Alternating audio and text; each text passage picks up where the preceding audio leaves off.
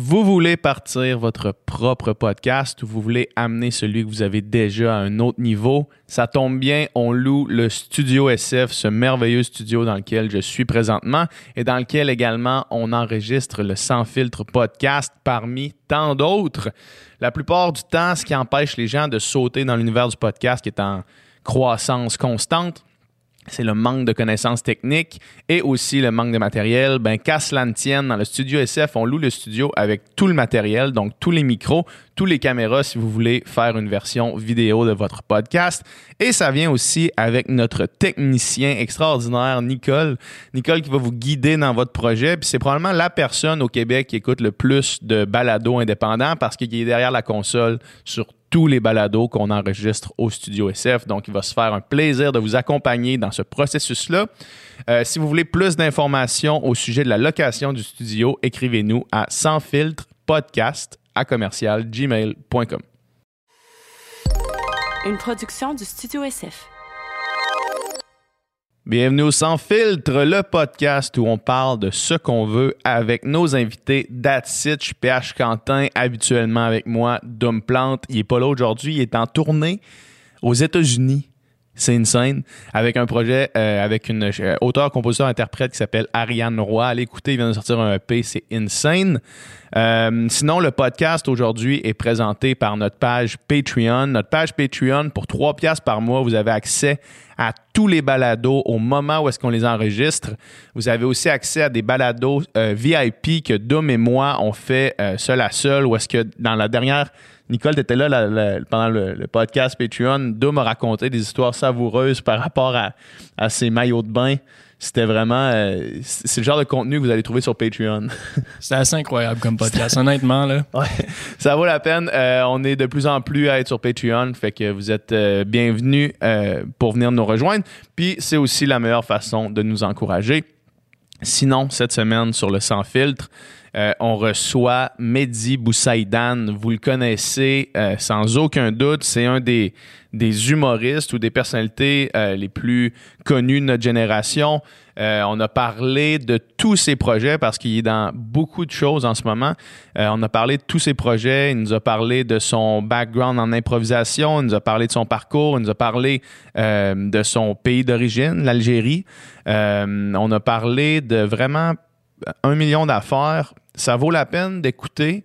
Puis c'est pas juste dans le drôle. Puis c'est ça qu'on essaie de faire au, Sans Fil Podcast. On essaie de pas juste être dans le drôle quand on reçoit des humoristes parce que je pense qu'il y a assez de podcasts d'humour euh, au Québec en ce moment.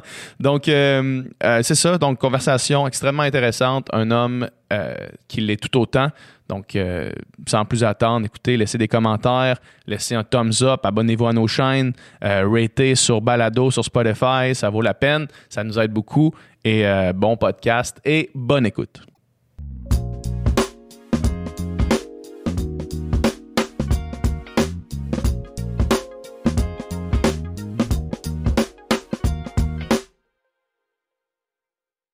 Alright, alright. All right, all right, all right. Tu peux mettre euh, ce optionnel. là. Ok. C'est comme tu veux. Tu vas juste Attends, t'entendre. attends, comme ça, ça oui, c'est ça. C'est un sur la bouche, un sur le reste. juste pas qu'on voit le- l'enflement. Ouais, ouais, on va, on va adresser euh, ton, ton enflement de joue là, en début de podcast.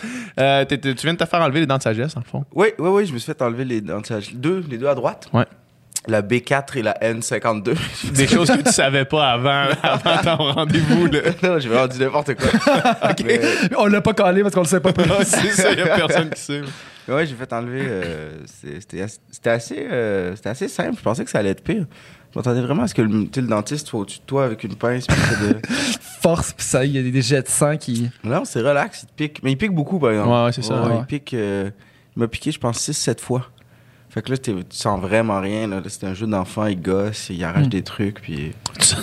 Mais ça, c'était c'était- c'était quand? C'était hier ou c'était? C'était hier, ouais. Ah ouais? Aïe, aïe, t'es Ouais. en meilleur état que du monde que j'ai vu dans ma vie. Là. Ouais, mais j'ai suivi toute la, toute la, médica- Ah ouais, ouais. la, la- la glace. J'ai pas, le- ça fait 48 heures, ben 48 heures, 24 heures que j'ai de la glace à la joue, Mm.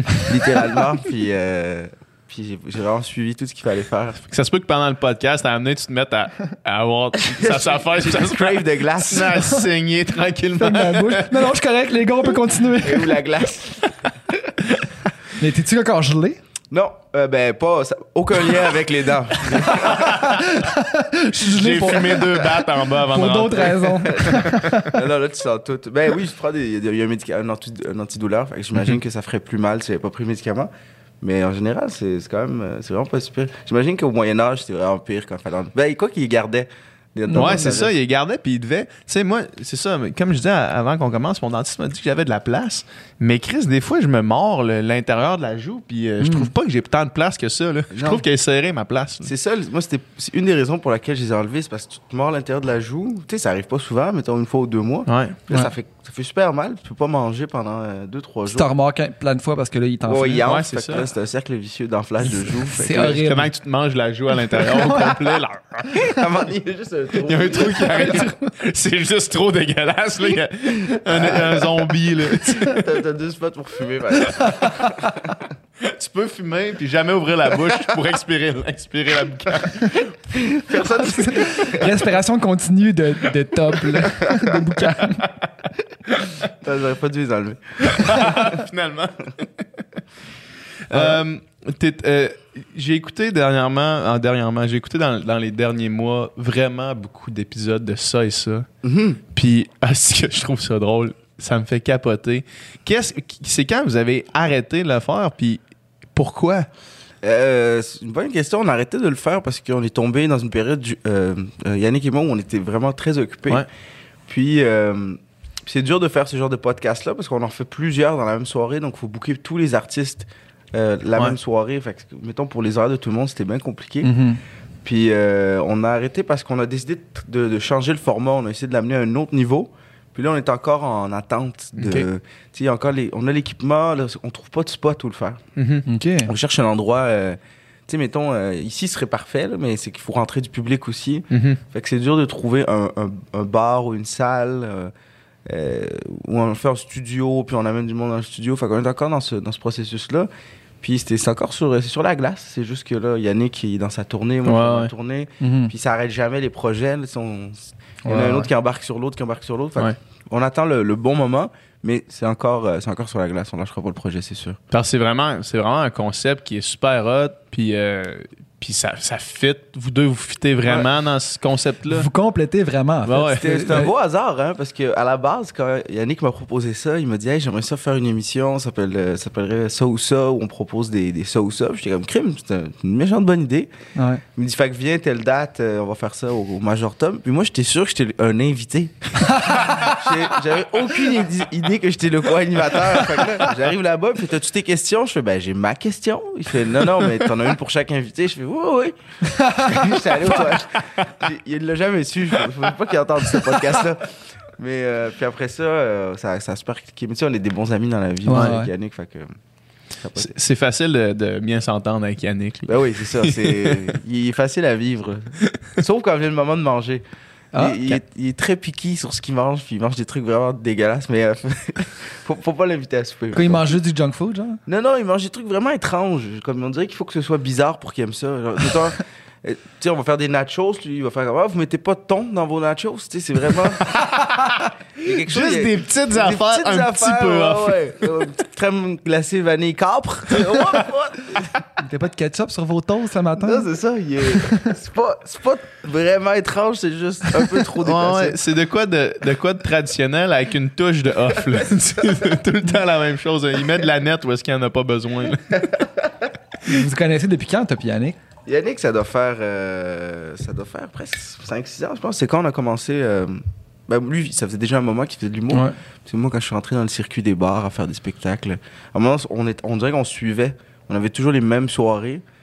Puis euh, on prenait un verre, on discutait, puis on s'est liés d'amitié. Puis après, on, on a eu un hiver assez particulier. euh, tu sais, chaque année, les humoristes, il y a le, la semaine des, des open mic Ouais. de Noël.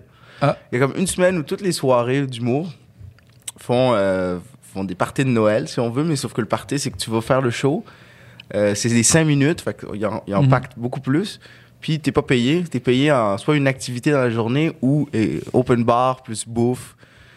Fait que là, on s'était booké, ça dure maintenant sur deux semaines, on s'était booké Qu'est-ce que tu veux dire une activité dans la journée? tu vas faire du, du traîneau? Ouais, genre, mettons, avec Charles, euh, Charles Deschamps, il nous a amené faire du go-kart. Ou euh, une fois, on est allé à. Je pas comment ça s'appelle. J'allais dire slug-moi, mais c'est pas ça. Slug-moi. C'est euh, le truc où y a- t'as juste plein de- d'objets, puis tu peux les détruire. Ouais, ouais, ouais, ouais. Les, les... Puis t'es comme habillé en gros habits, Ouais. là, ok, ouais. Ouais, ouais, c'est ça. Défoule-toi. Ouais. Puis, Ah. euh, fait que c'est c'est- c'est à la discrétion du- de la soirée d'offrir une activité ou, ou juste un souper. Mais ce que ça fait, c'est que C'est pendant- vraiment un drôle de paiement. On dirait, c'est genre, moi je fais ça avec mon neveu, là. Genre, si t'es gentil, on va aller faire une activité de ton choix. Ouais, mais c'est c'est- mais c'est parce qu'on est tous des, des espèces de, de maniaques qui passent leur année assis à écrire des jeux. Fait que tu sais, quand on propose une activité, là, hey, nice, on va au biodôme, yeah! Fait que. Puis si tu te bookes toutes les shows, ben, ça te fait deux semaines de, de, De fou, party, de, de fou, où tu, tu te lèves à, à 4 h de l'après-midi, puis tu t'en vas refaire un même 5 minutes. En fait, le show, c'est vraiment un prétexte parce que trois quarts du temps, les gens sont complètement sous dans le show. Ah ouais. Puis les gens, les fans d'humour le savent que ces soirées-là, c'est tu vas aller voir Julien Lacroix vers ben, comme d'habitude dans le fond. Ah, c'est ça. Mais euh, puis on avait passé un deux semaines où on s'était booké toutes les shows avec Yannick. Je pense que c'est ça qui nous a incroyablement soudés. C'est sûr que c'est une expérience C'est bon. soudante. Toi, t'es rentré à l'école en quelle année? Euh, moi, je suis rentré en euh, 2000 2013. Non, non, j'ai gradué en 2013. Fait que je suis rentré en 2011. Ça, c'est l'époque, l'époque. Avant ça, tu faisais de l'impro à côté. Là. Ouais, j'ai fait de l'impro euh, non-stop. J'ai joué, euh, j'ai fait beaucoup d'impro. T'as fait de l'impro, à- admettons, t'as- tu fais de l'impro à partir du secondaire? Ouais, Dans le parascolaire? Ouais, j'ai commencé en secondaire 3 à faire de l'improvisation par hasard. Parce que euh, mon, père, mon père venait me chercher tous les jours à l'école à 3 heures. Puis à un moment donné, il me dit Hey, je peux pas venir, je vais être retenu au bureau. Fait que j'avais deux heures de libre. Puis un gars qui est venu me voir, un ami, puis il me dit Hey, j'ai- on, va, se- on va se promener. On se promène dans l'école au lieu de rester dans, dans les salles. On se promenait dans l'école, puis on est tombé devant une classe où il y avait du monde qui faisait des. qui avait l'air de bouger, puis il y avait des chandails de hockey, puis comme il y avait pas de glace, s'ils jouaient pas, il y avait pas de bâton. What the fuck? What Là, the fuck? on a cogné, puis on fait Ah non, c'est les, euh, on fait des ateliers d'impro, ça vous tente-tu euh, Venez? On a commencé à en faire, puis depuis, euh, c'est devenu une passion. Quel hasard. Penses-tu que tu serais humoriste si, si t'avais- si cet événement-là avait pas eu lieu? Non, je pense pas que je serais humoriste s'il n'y avait pas eu. Ah, peut-être pas cet événement-là. Mais t'avais pas découvert, l'impro euh, plus Ouais, tard. un ouais, peu, c'est ça, ouais. mais si t'avais pas découvert l'impro, ça t'aurait pas amené là. Tu m'as fait avec l'effet papillon, là. Ouais, non. je, je serais sûrement dans l'armée. C'est ça. Je serais comptable au Mexique. si je sais pas, j'avais pas ouvert cette porte. Vous avez joué, vous avez comme gagné les mondiaux, là. Ouais, ouais, après, on, après, on s'est. C'est parce que, mettons, quand. Moi, c'est arrivé à une période de ma vie où, mettons, je, je commençais à catcher que j'aimais pas tant ça, l'école. Mhm. Tu sais, au, au primaire, j'étais bien bon. Au secondaire 1, 2, 3, ça va. Puis là, 3, 4, 5, tu commences à faire. Euh, Me lever à chaque matin pour venir ici, ça, c'est rendu, ça me fait chier. Là. Ouais, mais c'est surtout que ça te fait peur parce que tu te dis, crime, c'est là, là. Tu sais, c'est en- avant, avant, je pense que ça prenait plus de temps avant que tu décides un peu où tu t'en vas. Mais maintenant, Ouais. en secondaire 2, il faut que tu choisisses si tu t'en vas en 4, 26, 4, 36. C'est ce qui va Ouais. définir si tu t'en vas en 5, 26 ou 5, 36. Ce qui Tu va aller en définir sciences après cégep. sciences Tu. Fait tu sais, c'est tôt pour, oh shit, qu'est-ce qui va se passer dans ma vie? Ouais. C'est vrai que c'est tôt en crise pour C'est décider de ça. là. Ouais, puis c'est surtout, surtout dans des écoles privées où il, t'a- il en dirait que t'as le moins, t'as le moins en moins de choix à avoir. Tu sais, école privée, t'as t'as comme jamais de choix. Faut que tu fasses ce qu'on te dit. Le matin, tu choisis pas ce que tu portes, c'est Mm. ça. Euh, tu vas aller à tel cours, fait t'as comme aucun choix, aucun choix, aucun choix. Le choix de ta vie. Ah! C'est vraiment un Y. là. T'as c'est- aucun choix jusqu'à temps que t'arrives à la fourche, puis tu peux pas continuer tout droit. Là. Là, c'est choisi. Puis si tu veux changer, ça va te prendre un autre deux ans de Mhm. revenir à l'école, de refaire ça. Fait que j'étais vraiment un peu euh, stressé. Puis l'impro, c'est arrivé à ce moment-là. Puis ça m'a vraiment comme fait du bien. J'étais comme, hey, c'est le fun. Je peux, je peux chiller avec du monde après l'école, Mhm. faire des blagues. Fait qu'après, j'ai comme, j'ai choisi ni, ni, ni science, ni truc. J'ai, pris finalement l'impro. Mhm. J'ai pris le parascolaire, puis j'en ai fait, euh, j'en ai fait une passion. Puis après, c'est pour ça que j'ai mis vraiment énormément d'énergie. Je mettais plus d'énergie quasiment sur l'improvisation que sur autre chose. Fait que ce qui nous a amené à faire. euh, Mm. tu sais, on a fait le mondial d'improvisation avec Julien euh, en Belgique, on a gagné, qui était vraiment le fun. On a- J'ai gagné. Ça, sur la tête, un esti trip. Là. C'était malade. Tu t'en vas en Belgique pour faire de l'impro avec juste du monde drôle, Ouais. le fun, des Ouais. amis. C'était c'était vraiment le fun. a- C'était un beau. euh, C'était un 10 jours. On l'a fait. en- nous, on, est- on était en Belgique, mais chaque année, il change. Il y, en a, il y en a eu un au Québec aussi, il n'y a pas si longtemps. Puis Julien, il coachait l'équipe. Puis nous, on était, je pense, cinq joueurs, tous des, tous des chums. Mhm. Ah non, on s'est gâtés, là. On s'est gâtés. Surtout que c'est très festif, la Belgique. Ben oui. Ah ouais. On a pris de la jupilaire. Y a-tu d'autres monde qu'on connaît dans cette équipe-là? Euh, ouais, il y a Alexandre de Gaudéry qui, qui, euh, qui fait le sac de chips. Ah, ouais, qui, tu sais, il fait des entrevues euh, sac de chips, Ouais, ouais. qui est très bon. T'avais Jag, t'avais euh, Barbara, euh, t'avais. Crime, j'ai des, j'ai des blancs. Là, il manque une personne, puis je l'oublie, mais c'était. Euh... je- On va l'ajouter. Et Ryan c'est juste la voix de Nicole. est-ce que, est-ce que en impro, moi, ça m'a toujours extrêmement fasciné. Moi, je suis, je suis nul à chier à improviser. Euh, que ce soit, mettons, tu me dis, euh, fais un freestyle ou improvise sur telle affaire, je suis vraiment pas bon. là, Ouais. tu sais.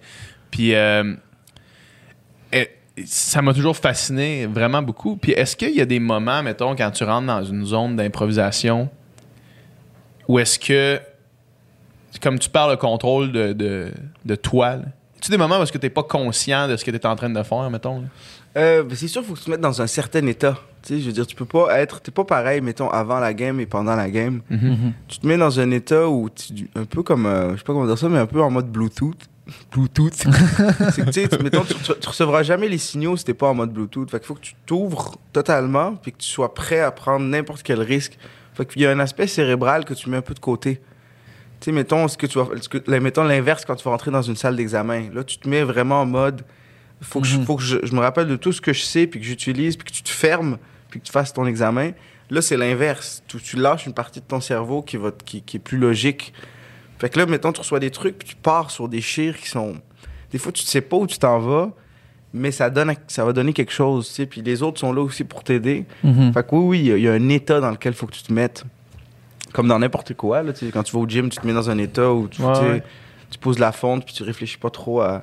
Quand tu cours, c'est la même chose. Fait que c'est l'impro, c'est la même chose. Tu te mets dans, Mhm. dans, dans cette espèce Genre de laisser aller, j'imagine. là, Parce que Ouais. si t'es trop en analyse ou tu, te, tu, tu juges ce que t'es en train de faire, tu seras pas dans le moment présent, puis ça se passera pas. là. Je pense que c'est le pire ennemi de l'impro, c'est le moment, puis ça arrive malheureusement des fois, où Ouais. tu sors de cet état-là, puis tu fais Oh, attends, où c'est que je m'en vais avec ça Puis Ouais. Parce que le temps que tu te dises où c'est que je m'en vais avec ça, ça bouge, là. Mhm. L'impro continue, puis les gens regardent. Fait que là, tu te vois, là, tu sors de ton corps, exact. tu te vois être en train de faire Ah, l'autre va en profiter parce qu'il voit bien que t'es comme, t'es out. fait que là, lui, il va, il va puncher dessus, il va puncher dessus. Fait que, euh, faut- ouais, faut que tu te mettes dedans. C'est pour ça qu'avant chaque game, on se. On, tu sais, on, Il y a de quoi, il y a des exercices là, pour euh, Ouais, on se met un peu dedans, loosen là. up un peu. Là. Ouais, exact. Genre, tu sais, un peu oublier ta journée, oublier ce qui, ce qui se passe après. Là, c'est là, là. T'es dans, le- t'es dans Mhm. le moment présent. Puis, euh, puis je- je- pour ça, maintenant que, que, ça, me- que j'aurais- je, te dis que j'aurais pas fait de l'humour euh, si j'avais pas fait d'impro, c'est parce que c'est- j'ai tellement trippé sur ce, cet état-là Ouais. où t'oublies tout, t'es dans le moment présent. Puis c'est exactement le même état dans lequel je me mets avant un spectacle.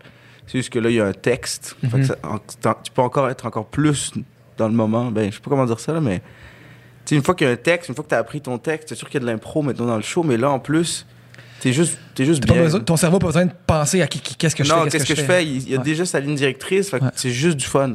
Ouais. C'est juste du fun, c'est que tu prends des réactions, tu as du plaisir avec le- la foule, puis les gens aiment ça, fait que c'est, c'est le meilleur des deux mondes. tu sais. Puis est-ce que, est-ce que tu conserves encore des, des réflexes d'impro euh, dans, dans ton humour, dans tes textes? J'imagine que tu laisses une, une certaine place à ça aussi. là. Je laisse une énorme place à l'impro dans mon écriture. Euh, tu sais, mon spectacle, déjà, il y a un 15 minutes, c'est que de l'impro. Donc, chaque spectacle, je, donne, je mets 15 minutes au- juste à faire de l'impro avec le public. Je leur, par- je leur pose des questions. Euh, Puis, dépendamment de ce qu'ils répondent, on, on chire avec ça, puis on a du fun. Puis, ce 15 minutes-là est primordial dans mon show parce que c'est c'est ce qui permet de jamais être dans, le- mettons, d'avoir le pilote automatique. là. Exact. Tu là, on est rendu, euh, ce show-là, ça va être la 100 100e quand- pardon, 140e fois que, que je le fais. Fait que là, je commence à. Des fois, il y a des moments où tu, tu pars sur le pilote automatique. Là, Là, Ouais, tu oui. fais ton C'est texte. dangereux, ça. C'est dangereux parce que tu penses à d'autres choses. Mhm. Mettons, je suis là, puis je fais mon show, mais je suis en train de me dire, hey, demain, il faudrait que j'appelle la femme de ménage parce que si je l'ai pas appelée aujourd'hui, elle viendra pas. Crime, je vais perdre une fou, journée. ça. Puis pendant ce temps-là, tu es en train de faire ton show. Là. Et tu- Tu fais- Il y a du monde qui rit à ce que tu Ouais, dis. ouais, là, tu ris, ouais, parce, que, aïe, ailleurs, là. parce que t'es sur le pilote automatique, tu sais. Fait que c'est pour ça que je me mets des, des séquences. Il y a un gros, un gros chunk, mais il y a plein de séquences d'impro dans le show. parce que ça te permet de, hey, T'es gardé non, sharp, là. Faut que tu restes, faut que tu restes là, faut que tu restes là. C'est comme un training, là, le fait d'en faire euh, un petit peu à chaque fois. là. Ouais, ouais. Puis j'imagine aussi pour, mettons, tes fans les plus. euh, t'es t'es plus grand fan de dire que oh, je, vais, je peux aller voir Mehdi quatre fois, Ce sera pas le même show. ça va être pas le même show à chaque Ouais, fois. c'est C'est ça. ça le fun aussi. là. Oui, et puis euh, c'est- c'est pas le même show. Il y a aussi les- le fait que j'ai développé le show en plusieurs étapes, euh, genre style Bandersnatch. Là. Ouais. Ouais, ouais. Fait qu'il y a des moments dans le show qui ça, le show s'arrête, puis on propose au public deux options. Mhm. Le- C'est- C'est une esti de bonne idée, Ouais. ça. Ouais. Ouais. C'est- Puis comment ça t'est venu? C'est quoi le. En regardant Bandersnatch. Ah ouais, c'est vrai? oui, j'étais j'étais en, train de- j'étais en train de faire la mise en scène. C'est moi qui fais la mise en scène du show. Puis j'étais buggé, là, tu sais. j'a- Mon show était là, mais il manquait le, tu sais, le oomph. Mhm. Une espèce de truc qui fait que le show. Puis en ce moment, il y a tellement de spectacles sur Ouais. le marché qu'il faut que tu te démarques d'une manière ou d'une autre. Puis là, je regardais- j'étais sur Netflix, puis je me dis, crime. il f- Des fois, c'est tellement simple le concept, puis, puis c'est dur à trouver. Puis j'écoute Netflix, puis à chaque fois que j'arrivais, j'avais pas d'inspiration, je, je- je- je décrochais, puis j'allais écouter, je sais pas, un film, un documentaire, puis je revenais à l'ordi, puis je cherchais, puis j'allais à Netflix. Puis à un moment donné, j'ai fait comme, attends une minute. Et, et c'est là la solution, est en dessous de ton nez, crime Mhm. Netflix. Puis là, c'est pour ça que j'ai fait toute l'interface du show, c'est Netflix. Le show qui s'appelle d'ailleurs Midflix. Et euh, fin stratège. et, euh, et là, je suis tombé sur Bandersnatch et j'ai figé. là. Quand j'ai vu ça, tu sais, je sais pas si, comme moi, je, je regardais, puis ça donnait les choix, puis j'étais comme, voyons, crime, on dirait qu'il s'adresse à moi. Puis là, je regardais votre écran, je suis, ben non, c'est pas vrai que. Ben oui, Ouais. c'est moi qui peux choisir. Fait que là, je fais partie de ceux qui ont passé 10 heures à écouter À toutes, Toutes les versions. toutes, les, versions. toutes les possibilités. J'étais allé sur Internet, j'ai vu toutes les, les tu sais. Fait que là, je fais de crime, ça pourrait être le fun que mon show soit de même. Hein. Fait que là, j'étais ouais. Fait qu'il y a des numéros que quelqu'un va venir te voir qui verront jamais. Exact, dépendamment des, des possibilités, ouais. Est-ce que est-ce que tu as des numéros euh, que tu que, que es capable que tu mets mettons dans plusieurs euh, directions? Ouais, c'est ça, c'est que le numéro, dépendamment de. C'est sûr que ça va pas affecter tout le show. Ouais. Ouais. Ça va affecter le numéro et la fin du numéro, parce que sinon, ça fait, ça fait beaucoup de shows à écrire. Ah ouais, c'est ça. Mais euh. T'écris 14 one-man C'est ça. pour un seul. Après, il n'y a plus d'imagination, c'est normal, crime. Mais non, c'est ça, c'est que ça va, ça va changer le cours du numéro. Fait que, mettons, je donne, un, je donne un exemple qui est pas dans le show, là, mais qui est fictif. Mais tu sais, à un moment donné, je dis, finalement, il y, a- il y a un char dehors, il y, a mon ta- il y a un taxi qui est juste là, où je prends mon char. Puis le monde choisit, est-ce que tu prends le taxi ou est-ce que tu prends ton char? Ça, ça va changer la, la fin du, du, Mm. du number. Incroyable. Puis, mais techniquement, comment ça fonctionne? Comment le monde. euh, Le monde applaudisse. Ok. OK. Le monde La bonne applaudisse. vieille technique. De- bonne vie- Il ouais. n'y a pas de, il y a pas de piton. il y On a pas essayé, de... on a essayé. On a tout, on a tout essayé et euh, c'était tellement complexe. Il y en a une où tout le monde pouvait voter avec son sel. Mhm. Sauf que là, crime, en plein milieu du show, faut que tout le monde sorte son sel. Là, là, tu vois que ta grand-mère t'a écrit, fait que là, tu réponds vite, vite. Fait que là, tu, Non, là, tu parles à monde. Là, tu perds le fil. Ouais. Puis euh, après, on a essayé, c'était un autre truc où, avec des, des, des, des appareils, il me fallait acheter. euh, tu sais, il y a 700 personnes dans une salle. T'achètes 700 appareils. 700 là. appareils. Puis les en fait, il faut que t'en achètes comme 2000 parce Ben que oui, le monde va partir avec. là. Ben oui. Fait que, tout était compliqué. On a pensé mettre un- une machine à décibels là, qui calcule les décibels puis les Hmm. applaudissements. Mais dépendamment que tu mis où dans la salle, ça prendra pas les mêmes. euh. Ouais. S'il y en a un qui fait Wouh! Il chie toute la patente. Que- L'appareil est à côté du gars. là. 100% a pris à gauche, toujours le même gars.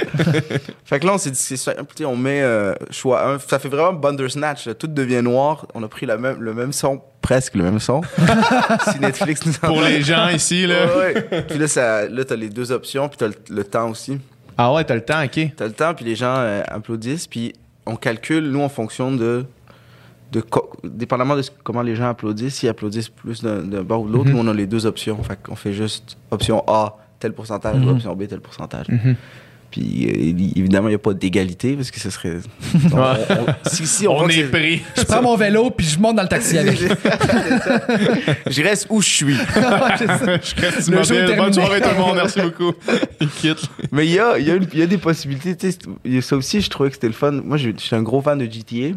Ouais. J'étais, c'est le seul jeu que je joue. euh, quand, quand il sort, je m'enferme deux semaines chez nous, GTA ou, ou Red Dead. On a tous un jeu de même. Ouais. Ah ouais, c'est, c'est top. Puis GTA, même si tu le finis, tu peux quand même rouler dans la rue Oh, puis juste rentrer dans le monde. Moi, euh, dans ce cas, on, ça. Peu importe, continue.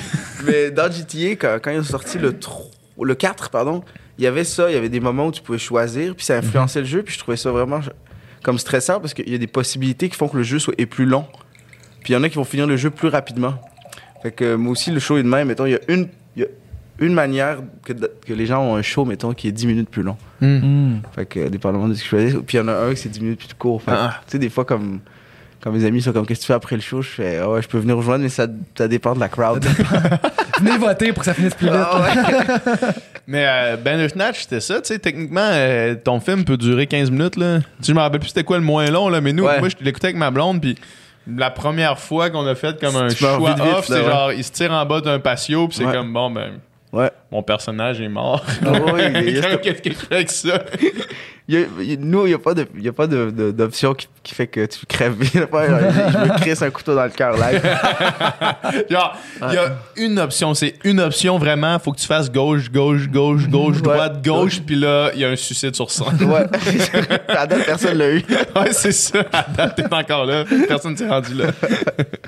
Euh, tu parlais justement de, de, euh, GTA puis Red Dead. Là, moi, euh, Red Dead Redemption 2, là, le, le dernier Ouais. qui est sorti, là, des fois, quand c'est sorti, je je jouais puis je pouvais passer des heures à juste galoper. Ouais.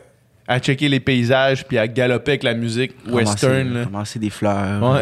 tuer des lapins. Faire de la chasse. Là. Ah, c'était. Toutes des affaires qui sont pas nécessaires à l'histoire, mais comme tu le fais parce que t'es un cowboy qui est dans le Far West qui, qui fait de la chasse. Ouais, mais vrai, ils ont mis tellement de, ils ont mis tellement de stock en dehors de l'histoire. Oh, c'est là que tu vois quel type de personne t'es dans la vie, je pense. Ouais. Mettons, t'as celui qui va faire l'histoire, tout. euh, même chose dans la vie, il va aller à l'école, aller au cégep en deux ans, il va faire son université. Puis t'as ceux qui galopent à côté, tuent des lapins, ramassent des fleurs. Pas dans la vraie vie, là, mais. Toutes des affaires que tu peux faire dans la vraie vie, mais tu préfères faire, avoir un personnage qui le fait à ta place. Ouais, ouais. Se promener Ouais. dans, dans la forêt. Ouais, mais c'est euh, en tout cas, on en parlait un peu avec euh, Laurent Turcot là. Euh, lui, il a travaillé sur Assassin's Creed. C'est un, c'est un historien qui a travaillé sur Assassin's Creed. Puis tu sais, le- le- les détails qu'ils mettent dans la, la valeur historique de ces jeux-là, là, tu sais, euh, puis les détails de, du- de comment ça se passait pour vrai, puis Ouais. l'ambiance, tout ça, c'est des trucs vraiment intéressants à explorer là. Tu sais, euh, même si tu euh, même si tu tues pas du monde avec Ouais. ton gun. Là, tu sais. Là, ils ont vraiment. euh, c'est des, des gros jeux, là. Tu sais, mettons, je, je sais pas pour euh, Assassin's Creed, mais je sais que. Mettons, euh, GTA ou Red Dead, quand ils, quand ils débutent le jeu, ils engagent 600 personnes pour faire euh, le jeu, mais ils sont engagés que pour le jeu. Mhm. Alors qu'il y a d'autres, dans- normalement, dans d'autres entreprises, mettons à Ubisoft, où ils ont leurs employés, puis euh, ils vont en, en engager quelques-uns de temps en temps, mais là, c'est vraiment. Ils engagent une armée pour faire le jeu. Fait que c'est complet sur plein d'affaires. Mhm. Il y a des histoires, ça, même dans les sous-histoires, t'as des, Ouais. t'as des trucs historiques. Tu sais, il y en a une, à un moment donné, dans Red Dead, je pense dans le 1, euh, il y a comme une histoire avec les frères Wright, Mhm. euh, une histoire d'avion. C'est tout petit, là, c'est des, des- des mini-histoires, mais c'est chargé historiquement, puis puis c'est sûr que ouais, Assassin's Creed, c'est que ça, là. Ouais, exact. C'est fou. là. Mhm. Mhm.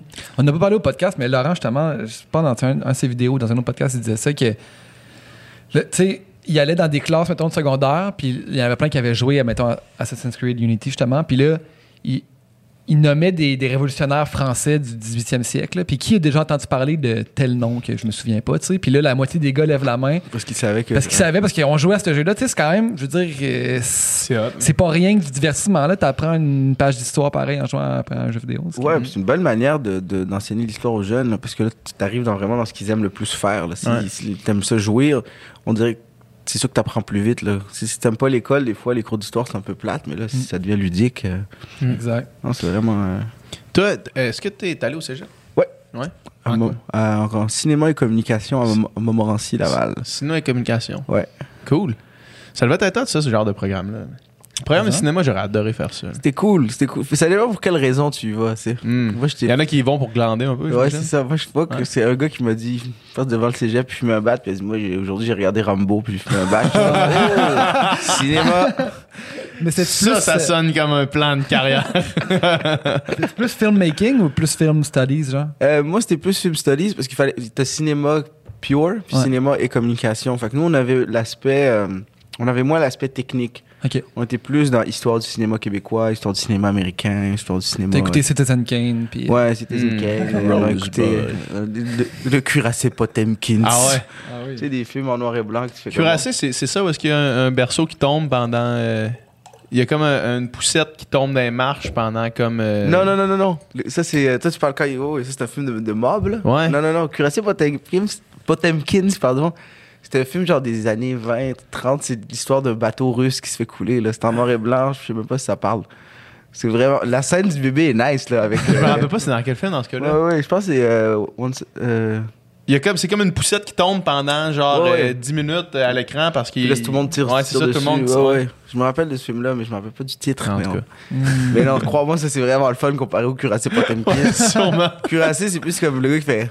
Puis là, c'est noir, puis ça fait Ah! Ou Voyage, euh, c'est quoi le film de- en noir et blanc, le voyage dans la lune, là, puis là, c'est une grosse lune, là, puis le gars, il a- la lune, elle a des yeux. là. C'est genre un des premiers films aussi de, de science-fiction. Là, euh, Attends, la, la lune, elle a des yeux? Ouais, là, il me semble que. C'est- Mettons, c'est-tu vieux, vieux, vieux? Oh, ouais, vieux, vieux, vieux. C'est un des premiers films, là. Oh, ouais. Littéralement, Ben, premier film. Les gens vont googler ça, puis ils l'écrivent en commentaire. Je suis pas On se inquiet. fait écrire dans les commentaires souvent des trucs qu'on google. là, tu sais. on se demande quelque chose pendant le podcast, puis là, quelqu'un nous l'écrit, c'est Ouais, je sais que t'as googlé ça, fait que Ouais. nous autres aussi, on l'a googlé depuis. tu sais. Mais merci pareil. ça, genre, Merci pareil merci pareil. d'interagir. Vous avez des minions. Mais ouais, c'était cool, le cinéma, euh, communication. C'était. L'aspect communication était moins, moins, moins trippant, je te dirais. Parce que, tu sais, mettons, moi, je voulais faire. euh, Ouais, faire- c'était quoi, mettons, le plan? Là? C'était, quoi? Là, tu découvres l'intro, tu rentres en- l'impro, excuse-moi, tu rentres en, en cinéma et communication. C'est quoi le plan à ce moment-là? Pour vrai, c'était de. C'est vraiment quoi à dire, mais c'était finir ton cégep puis euh, faire le plus d'impro possible. Tu sais, j'av- j'avais encore. Parce que Montmorency a une équipe d'improvisation qui s'appelle le MIM, le MIM de Montmorency, qui est un peu l'équivalent du Canadien dans la euh, euh, NHL. C'est l'équipe qui a gagné le plus de coupes, c'est l'équipe qui a le plus d'histoire. C'est, ça a été fondé euh, il y a genre, je sais pas, ça, ça- ça- je pense que c'est le 35e cette année. C'est- ou l'année dernière. Ça a été fondé C'est par. légendaire. C'est légendaire, c'est Claude Legault qui l'a parti. Ah, ouais. ok. Puis, ouais, puis, puis il était coaché par Réal Bossé quand il était au Ah, cégep. Deux légendes Deux de l'impro. Ouais. Ouais. Il y, avait, il y avait Ken Scott qui a joué là- là-dedans, Sophie Caron, euh, Fallu a joué dedans, Rachid Badouri a joué, euh, nomme-les, là, Phil Roy, euh, Pierre-Luc Funk, c'est tous des Ah. joueurs, c'est tous des joueurs du Qui MIM. viennent de là. C'est tout- tous des joueurs qu'on a, on a tous passé par la même équipe. Fait c'était comme un peu une équipe prestigieuse, là, c'est Griffon d'or, veux. Toi, t'es allé là comme quelqu'un va à l'Université Laval pour le football. là. Exact. Tu t'es dit, moi, Ouais. je vais jouer là parce que pour jouer en telle équipe. Ouais, je m'en fous, je m'en foutais un peu du programme. tu sais, je- c'était. Ah ouais, ok, c'est non mais ça. C'est, Ouais. c'est vrai que j'avais jamais vu ça de même, là, de dire ok, non, je vais, je choisis mon cégep selon l'équipe d'impro. Ouais, là. moi je l'ai vraiment choisi selon l'équipe, puis c'était ça qui m'importait, c'était rentrer dans le mime. Puis euh, ce qui était, c'était quand même tough rentrer dans le mime. Puis moi je suis arrivé à une année, puis c'est rare que tu rentres dans le mime première année. Il fallait que tu fasses Ah au ouais. moins une année dans l'équipe d'avant, l'espèce d'équipe école qui était le crime. Et, euh, et je suis arrivé, puis c'était une année où comme tous les, les joueurs partaient. Il y a gros- des spots, là. Ouais, ouais, ils partaient. Il y avait, je pense qu'il y avait Phil Roy qui partait. Il y avait Joe Peter qui partait, il avait une coupe. Fait que là, il y avait un, il y avait un spot. Finalement, je je suis rentré euh, première année dans. Des auditions, j'imagine? Ouais, ouais, a Comme un une tr- game? Ouais, C'est stressant, ça? C'est super stressant. C'est un camp d'impro de trois jours euh, intense. ouais, ouais. Il y, a, il y a tellement de. Tu sais, mais tu sais, l'impro récupère vraiment tous les codes de- des équipes de sport, là, Ouais. tu sais, même dans l'habillement, tout ça. Mais ça vient d'où, justement? Parce qu'il y a tellement de parallèles, on dirait, entre l'impro puis C'est le puis hockey. le sport. Oui, oui, c'est l'impro, c'est directement lié au hockey. C'est euh, Robert Gravel qui a créé le sport. Puis c'est c'est ça, tu joues dans une bande de hockey, on a des chandails de hockey. Mhm. euh, on a... Et la bande, c'est aussi dans des circuits comme au cégep? Ouais, oui, il y Ok. a des bandes. Mais ça dépend, ça, ça dépend vraiment de l'endroit. là. Ouais. Parce que l'univers- à l'université avant, il ouais, il y avait des bandes aussi, je pense. Ouais. À, À lui. À lui, je pense, ouais. sont- des fois, sont moins définis Ouais, que ouais, des bandes de hockey, ou des fois, ça peut juste être un stage. Mhm. Mais euh, même les règlements, les, les, les- les pénalités, tout Mhm. ça, c'est tout collé sur le hockey. Mhm. De moins en moins maintenant, parce que c'est, mettons, c'est la formule classique LNI. Tu sais, Ouais. même LNI, c'est, tu peux pas avoir plus copié sur le hockey. Là, t'as, l'hymne national, t'as, t'as vraiment quelqu'un qui vient chanter l'hymne national chaque fois. Fait que maintenant, c'est un peu plus, euh, un peu plus freestyle. Tu mettons le Punch Club, y a, qui est vraiment le fun, qui, que je fais encore chaque année. Il y a comme pas de règles. Mhm. C'est pas de règles, c'est plus basé sur le rap battle. Mhm. fait que t'es sur scène, il y a un cypher. Fait que t'as du monde dans la salle, puis t'as du monde sur le stage. Des, des, des, euh, des, des, des spectateurs, autres ouais, spectateurs, ouais. qui sont là, puis qui, qui props quand tu fais une bonne joke. Mhm. C'est 3 contre 3, il n'y a aucune aucun règlement. C'est plus street, mettons. Ouais. Puis on gagne du cash. Oh, yeah. non, à l'impro, tu gagnes, des, tu gagnes des trophées, tu gagnes des titres, On tu gagnes gagne du, cash. weed puis du cash. C'est de l'alcool puis du cash.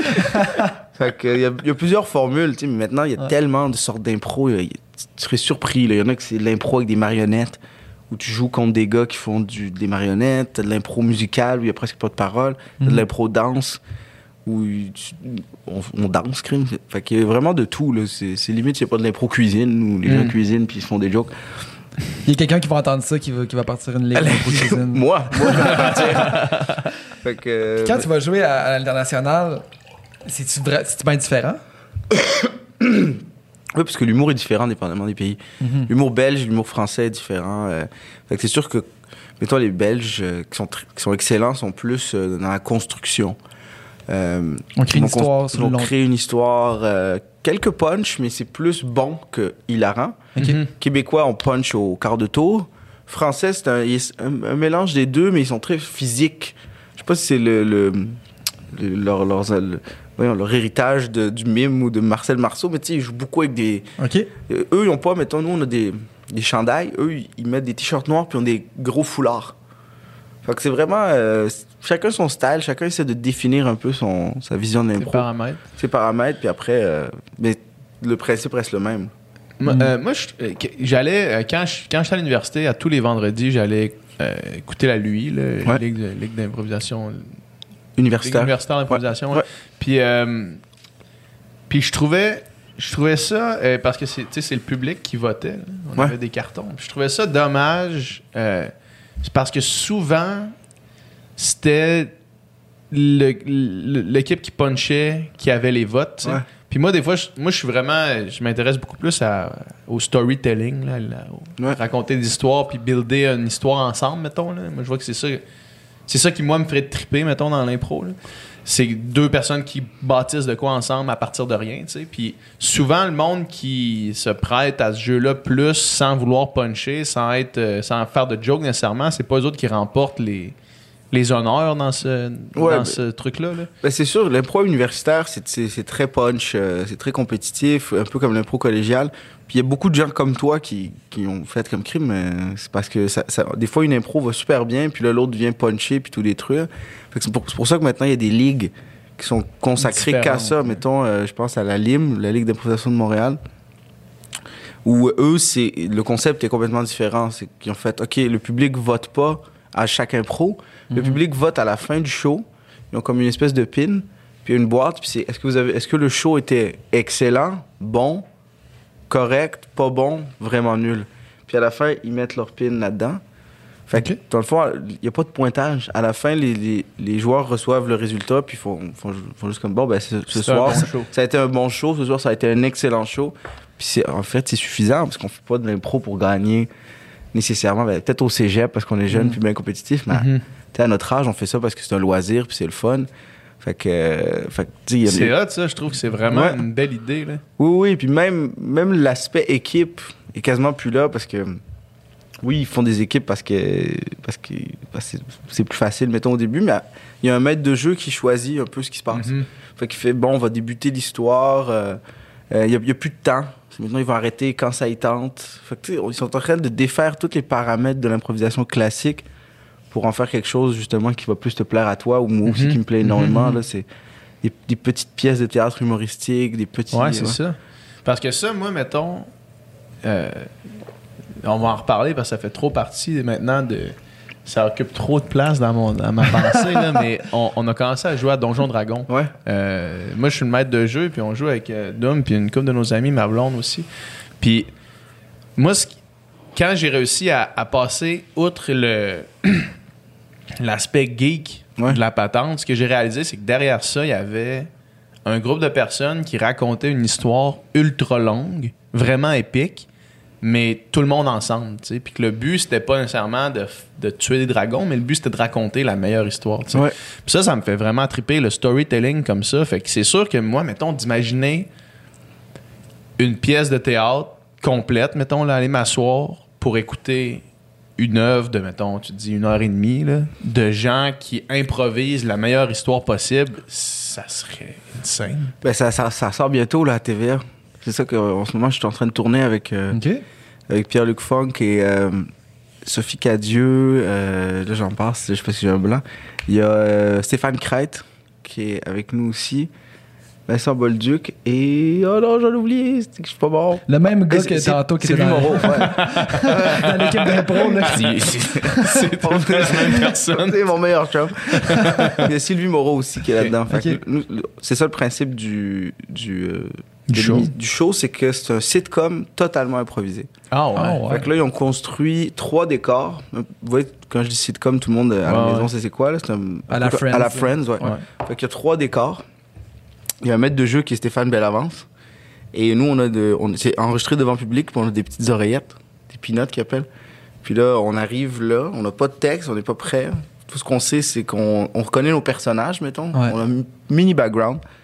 Puis là, t'arrives, puis ils disent Bon, aujourd'hui, Mehdi, tu vas devoir te pogner avec Pierre-Luc parce que il a- manque 200$ piastres dans le loyer, on sait pas y est où. Go Ça se passe dans le salon. Et là, nous, on commence, puis là, on improvise Ça, l'histoire. ça, il- ça va être à TVA. Ouais. Puis, y a, pas- y a-tu des cotes au montage? Euh, ils peuvent couper des petits, des petits, des petits bouts, mais on, on enregistre une seule fois les scènes. OK. Fait Wow. qu'il peut pas couper. Ouais, ouais. Il faut qu'il laisse tel quel. Parce il, que va pas- juste, il va juste resserrer un peu. c'est ça, tu peux juste resserrer parce Ouais. qu'il peut pas commencer à changer des. Ouais. Puis en- en- pendant qu'on improvise, on, on a une petite oreillette où il peut nous donner des directives, genre ok là tu mets à brailler.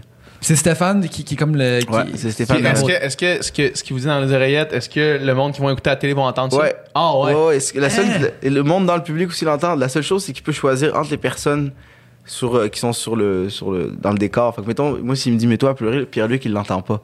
OK. Fait que là, moi, je me mets à pleurer, fait que lui, il sait pas, puis il va dire à Pierre-Luc, OK, peu importe ce qui se passe, il faut que tu euh, faut que ailles dans le frigo, puis que tu te mettes à pitcher des légumes. fait que là, mettons, il parle, puis là, il, il me jase, puis il se met à pitcher des légumes. Moi, je sais pas qui s'est fait dire ça, fait que je sais pas trop qu'est-ce qui. C'est bien malade, Ouais. C'est donc ben hot. Comment ça s'appelle? Ça s'appelle Rue King. OK. Puis ça a-tu été annoncé? Euh, oui, oui, ça a été annoncé, Rue King. euh, tu sais, il n'y a pas eu la grosse promo, mais ça a été dit dans, dans les journaux, puis. euh, puis c'est ça, on a commencé à tourner là, la semaine dernière, on a fait deux épisodes. Enfin, la semaine dernière, ça fait comme 3-4 jours, on a fait deux épisodes, puis on retourne cette semaine. C'est malade. C'est vraiment ça. cool. Si jamais vous voulez assister, euh, vous pouvez venir. C'est très cool. Ben oui, oui. C'est sûr ça. que oui. J'adorerais ça. C'est très cool. Ça, ça se, ça se déroule à Sherbrooke, c'est Ouais. rue King. Puis on, on est tous des étudiants de. Est-ce que c'est tourné, c'est tourné à Montréal? C'est tourné à Montréal, c'est tourné à TVA, dans les studios de TVA. Puis, puis vous autres, d'arriver sur un set de même puis de faire ça, c'est stressant ou c'est juste du fun? C'est c'est le fun. Moi, c'est un peu stressant pour moi parce que ça fait longtemps que j'ai pas fait beaucoup d'impro, mettons. Est-ce que tout le monde a fait de l'impro dans. Tout le monde a fait de l'impro. Ah Sauf que eux, ils sont plus. euh, toute la gang qui sont encore dans la LNI. Ok. Ils jouent activement, peut-être une fois par semaine, une fois ou deux semaines. Moi, c'est rendu que je fais de l'impro une fois ou six mois au Punch Club.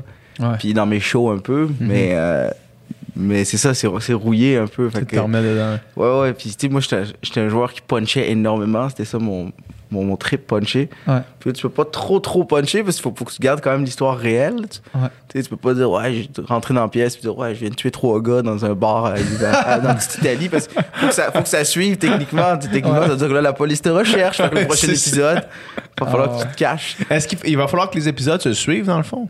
Ouais, les épisodes se suivent c'est tout tourné chronologiquement parce qu'il faut qu'on sache qu'est-ce qui s'est passé.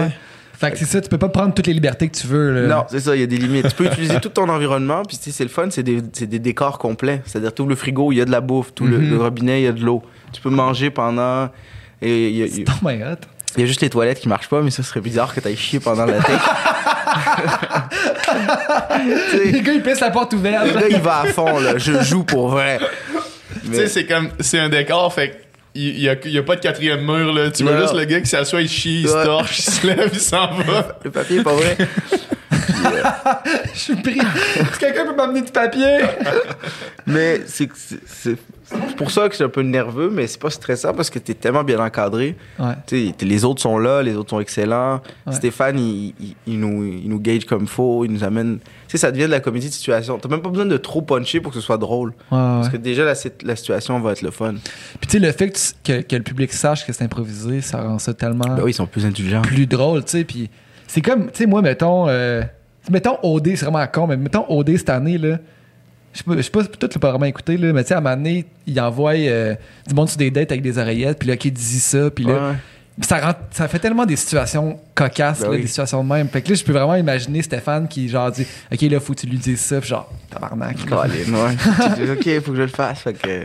Puis des fois, des fois, est-ce que vous autres, vous testez un peu Stéphane, genre, ou vous lancez des curveballs? Ben, on peut, tu sais, on a toujours la liberté de pas faire ce qu'il dit Ouais. ou de rajouter des affaires. Fait que là, comme on a fait seulement deux épisodes, on est tous un peu. Où on s- faut qu'on se place, là, mais Ouais. la pro- le prochain tournage, après moi, je vais commencer à, à le tweaker. Ouais, C'est bon.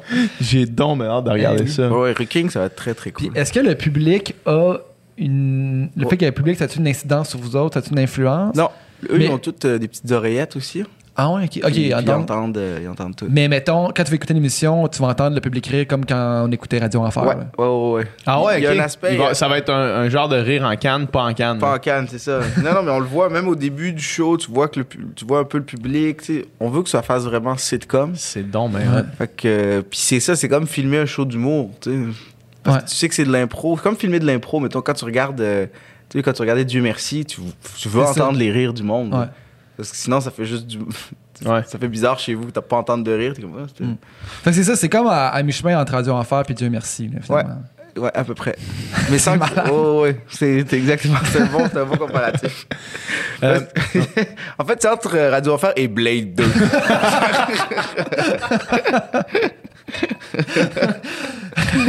On est au secondaire, mais on est tous des vampires. Ouais, c'est ça. On a dit ça, deux affaires qui ont rien à voir ensemble. Mi-chemin entre les deux, tu veux dire n'importe quoi d'autre? Entre deux frères puis Kamouraska. Euh, eh, moi, j'avais entendu dire euh, que, que Pierre-Luc en impro, c'est comme. C'est c'est une légende. Là. Il y a une coupe de légendes au Québec. Là. On, est, on est vraiment des, des, des méchants bons joueurs. Pierre-Luc, euh, dans son style, c'est un des, vraiment des meilleurs. Euh, Arnaud Soli, c'est- Ouais. moi, c'est le joueur qui me fait, qui m'a toujours fait peur au cégep. Euh, il jouait pour le Vieux Montréal, puis c'était comme Vous étiez ensemble, vous étiez en même temps? on, on jouait des fois contre, mais euh, on n'était pas dans la même équipe. Puis l'autre grosse équipe, c'était le Vieux Montréal, mettons. T'avais trois grosses équipes. euh, ben, il y en avait une coupe, mais mettons les plus vieilles. T'avais Vieux Montréal, Maisonneuve, puis Montmorency. Puis souvent, c'était comme les gros, c'était les grosses games. Mhm. Puis quand j'ai commencé à jouer, Arnaud il jouait avec quasiment toutes, les Dead Obies qui étaient dans, dans Ouais. l'équipe. T'avais Greg qui était, il y avait euh, 20, euh, 20 Some qui était là aussi, puis euh, puis euh, je pense que c'est tout. Ben, il y avait Snail Kid, Greg. Puis c'était une méchante équipe, puis quand on jouait contre eux, on avait tout le temps la chienne. Moi je me rappelle, je venais de rentrer dans le mime, j'étais encore, j'avais encore des étoiles dans les yeux. Je Ouais. waouh, tu sais, tu viens de rentrer dans les Canadiens, puis t'es recru. Puis, première game qu'on a faite contre eux, ils nous ont battu 14 à 0. Oh. Ça s'était jamais vu. Jamais, jamais, jamais, jamais. Puis, tu sais, les- nous, notre équipe était- s'était rendue en finale la saison d'avant. fait qu'imagine. Juste une bonne dégelée, là. Ah, il a été impitoyable, puis il était, il était, il était fort, euh, Arnaud. Très- gros puncher, puis. euh, fait qu'il y a Arnaud, il y a, il y a- il y a Phil qui était excellent aussi. Il y a beaucoup, beaucoup de très bons joueurs. Euh, puis ça, c'est ceux qui sont, mettons, un peu connus. Mais je veux Ouais, dire, il y en ouais. a tellement des. Qui, qui font ça, mais qui sont pas nécessairement Exact, ils comédiens sont ou pas du tout humoristes. dans, dans le milieu. Non, non, la semaine, ils sont avocats, puis ils viennent tout péter le jeudi. Ah, oui, wow. oui, oui, Il y a des très, très, très bons joueurs d'improvisation. Ah ouais. Euh, dans plein de domaines. Là, j'ai nommé les Dead Obies, c'est Mhm. sont- c'est tous des très, très, très forts joueurs. Euh, Il y en a dans plein de domaines. C'est sûr que c'est sûr que la majorité vont être soit comédiens ou musiciens, ou vont rester dans le domaine artistique, Ouais. mais il y en a beaucoup qui sont dans d'autres domaines. Puis- Eh ben. J'ai un ami qui fait, euh, fait souvent la musique euh, live là, dans pendant les improvisations, Ouais, ouais. il est pianiste. Puis il me contait, il dit une fois là, je fais je faisais la musique puis on est souvent en duo, c'est souvent deux musiciens puis c'est pas nécessairement des musiciens qui se connaissent, des fois ils prennent ils ont comme une banque de gars puis là qui est dispo ce soir-là, fait que là un tel puis un tel qui se ramassent ensemble, fait que des fois t'as un guitariste avec un pianiste, des fois t'as. Ouais. Puis là il dit une fois je me ramasse là avec mon piano, tu sais, puis là il y a un gars qui arrive avec sa flûte à bec.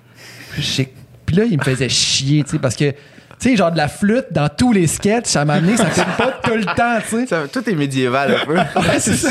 tu sais, puis il dit, au pire, moi, mon, clavier, je vais en prendre un son de flûte. Puis Ouais. quand, quand, avoir besoin d'une flûte, voir de la flûte, mais là, de la flûte toute la soirée. Puis là, il dit, à, à un moment donné, ce gars-là, il est monté sur stage, puis il a joué, puis j'ai fait, oh tabarnak, OK.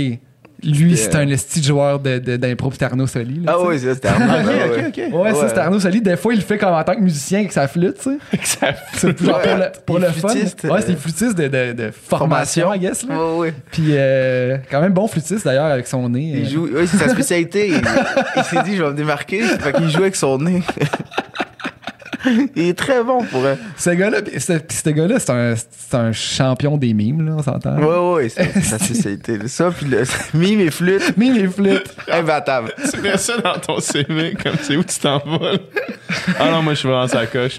Ah, je fais des mimes puis je joue la flûte Avec mon nez. avec mon nez. Ouais. Puis, euh, dans ton, é- euh, Julien, t'es-tu dans ton équipe à ce moment-là? Ou? J'ai joué, euh, j'ai joué un peu avec Julien. Julien, c'est comme ça que je l'ai connu, c'était en impro. Mm. Euh, moi, j'a- j'avais fini de jouer au collégial. Puis à un certain moment, j'ai j'ai déménagé à Schlag. J'étais à l'école nationale de l'humour, puis j'ai déménagé à Schlag. Puis j'ai su qu'il y avait une game des Vikings de Maisonneuve. Mhm. Puis j'avais rien à faire ce soir-là.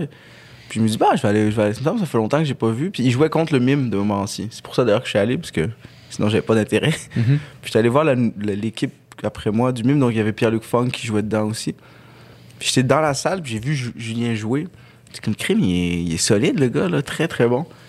Puis à la fin du show, je lui ai parlé. tu sais, Je lui ai dit, hey, je t'ai trouvé vraiment bon. euh, Qu'est-ce que tu veux faire dans la vie? Puis il m'a dit, moi, je m'en vais aller, je vais aller à l'École nationale de l'humour. Puis je dis, écoute, moi, je suis Ça va marcher. je suis comme je suis à l'école nationale de l'humour, je peux t'aider si tu veux. Il me dit, ben ouais, c'est bientôt les auditions. Je lui dis, envoie-moi ton texte, je vais le lire, puis je vais voir ce que je peux faire. Puis il m'a envoyé son texte, puis c'était tellement de la merde. C'était in- inlisible, c'était pas bon, c'était pas drôle, il y avait pas de joke. Fait que j'ai- je l'ai un peu tweaké, j'ai donné des conseils, puis je lui ai dit, regarde, tu fais ça de même, ça devrait fonctionner. Ouais. Puis euh, il est allé, il a fait les auditions, puis moi j'avais dit au prof, j'ai dit, lui, regardez-le comme faux, il va, il va être bon. Finalement, il, il a passé. Ah. Euh, il a passé les, audi- les premières étapes d'audition. Puis la deuxième étape d'audition, c'est juste un camp d'impro de deux jours. là. Ah. si t'es bon en impro, c'est ça que t'es pris. Puis après les deux jours, je dis P. Il fait Ah, ils m'ont pas pris. Oh, je suis comme, mais voyons, c'était, tu me niaises, esti. Gordon Ramsay qui s'en va esti, au Pacini, Ouais. t'es, supposé être capable de, de faire des trucs. non, il a, il a fait, je sais pas qu'est-ce qu'il a fait, mais il a là, euh, Aïe, aïe. ouais, on a tout fait pour t'aider, mais il a pas réussi. Bon, mais Ça a finalement, bien marché. Pour ça, ça ouais. a bien marché quand Ça- même. Ouais, ouais, ça a bien sorti. Parce que, si- mais s'il avait, s'il avait accepté ce jour-là, il serait peut-être comptable. Peut-être, peut-être que Who oui. knows? Who knows? L'effet papillon. On full circle. Si toi, t'étais pas allé voir l'improvisation cette soirée-là, Ouais, là? Il aurait encore plus fait, en fait, son audition. Ça rien c'est ça. Mais c'est drôle bah, parce que justement, hier, j'écoutais euh, le sous-écoute avec toi puis Julien, qui est un des premiers, c'est genre numéro 50 en 2016, là, tu sais. C'est dans le, le premier qu'on a fait, je pense. Ouais, ouais, le premier que vous avez fait ensemble. Puis c'est vraiment drôle de voir, de réécouter des vieux podcasts de même parce que, tu sais, à quel point vos carrières ont changé entre 2016 et 2020, là, tu sais. Ouais.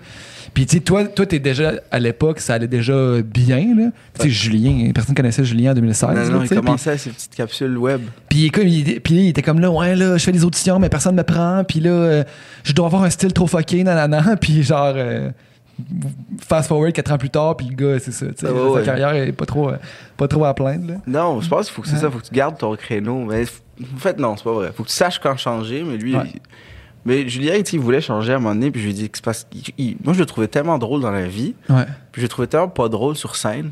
Ah ouais. Puis j'étais comme là, c'est parce que t'es- t'es pas, t'es pas sur ton X. T'es Là. pas toi, là. Arrête de, de jouer l'humoriste. Il y a beaucoup d'humoristes qui font ça quand Ouais. ils commencent. Mais ce qui est normal, c'est que tu vas, tu vas reproduire ce que tu as vu. Tu pas encore défini ta personnalité ou ton style d'humour. Fait qu'il y en a, ils vont commencer à faire de l'humour, puis ça va ressembler à Martin et Matt. Mhm. Puis il y en a que ça va ressembler à Louis-José ou, ou, ou à l'humoriste qui aime bien. là. Fait que là, lui, il jouait à l'humoriste, mettons. On voyait qu'il essayait d'être un humoriste. Puis j'étais comme, mais non, c'est faut que tu sois toi-même. Ouais. C'est ça qui va être drôle. C'est à partir de ce moment-là qu'il a commencé à être plus lui-même, puis ça, ça, ça a éventuellement fonctionné. Mm. Je pense que c'est comme ça pour pas mal tous les humoristes. là. Au début, ils, ils vont essayer de reproduire des humoristes américains. Moi, j'en vois là, des gars qui arrivent dans des comédie clubs, puis t'as l'impression qu'ils sont à New York euh, Mhm. dans les années 80. Là, ils sont super Ouais. drabes, euh, ils sont quasiment chauds, puis ils font 3-4 jokes, puis quand c'est pas drôle, ils se plaignent. Puis tu fais comme, non, non, ça c'était un style. Il a calqué, ouais, c'est ça. Il a écouté, lui, il a pris des notes, il a dit, OK, faut, faut que je fasse ça, ça, ça, ça, Ouais, ça. exact. C'est comme ça, c'est ça, ça. qui est drôle, c'est euh, Ouais. faire ça. C'est- C'est tough, pareil, mettons, là, de, de se dire je vais juste aller sur une scène qui est remplie de codes, là, parce que tu penses à l'humour, tu penses à un million d'affaires que tu as déjà vues, là, tu sais, un million de codes que tu connais, puis te dire je vais essayer de pas être influencé, tu sais, je vais essayer de rester une version de moi Ouais.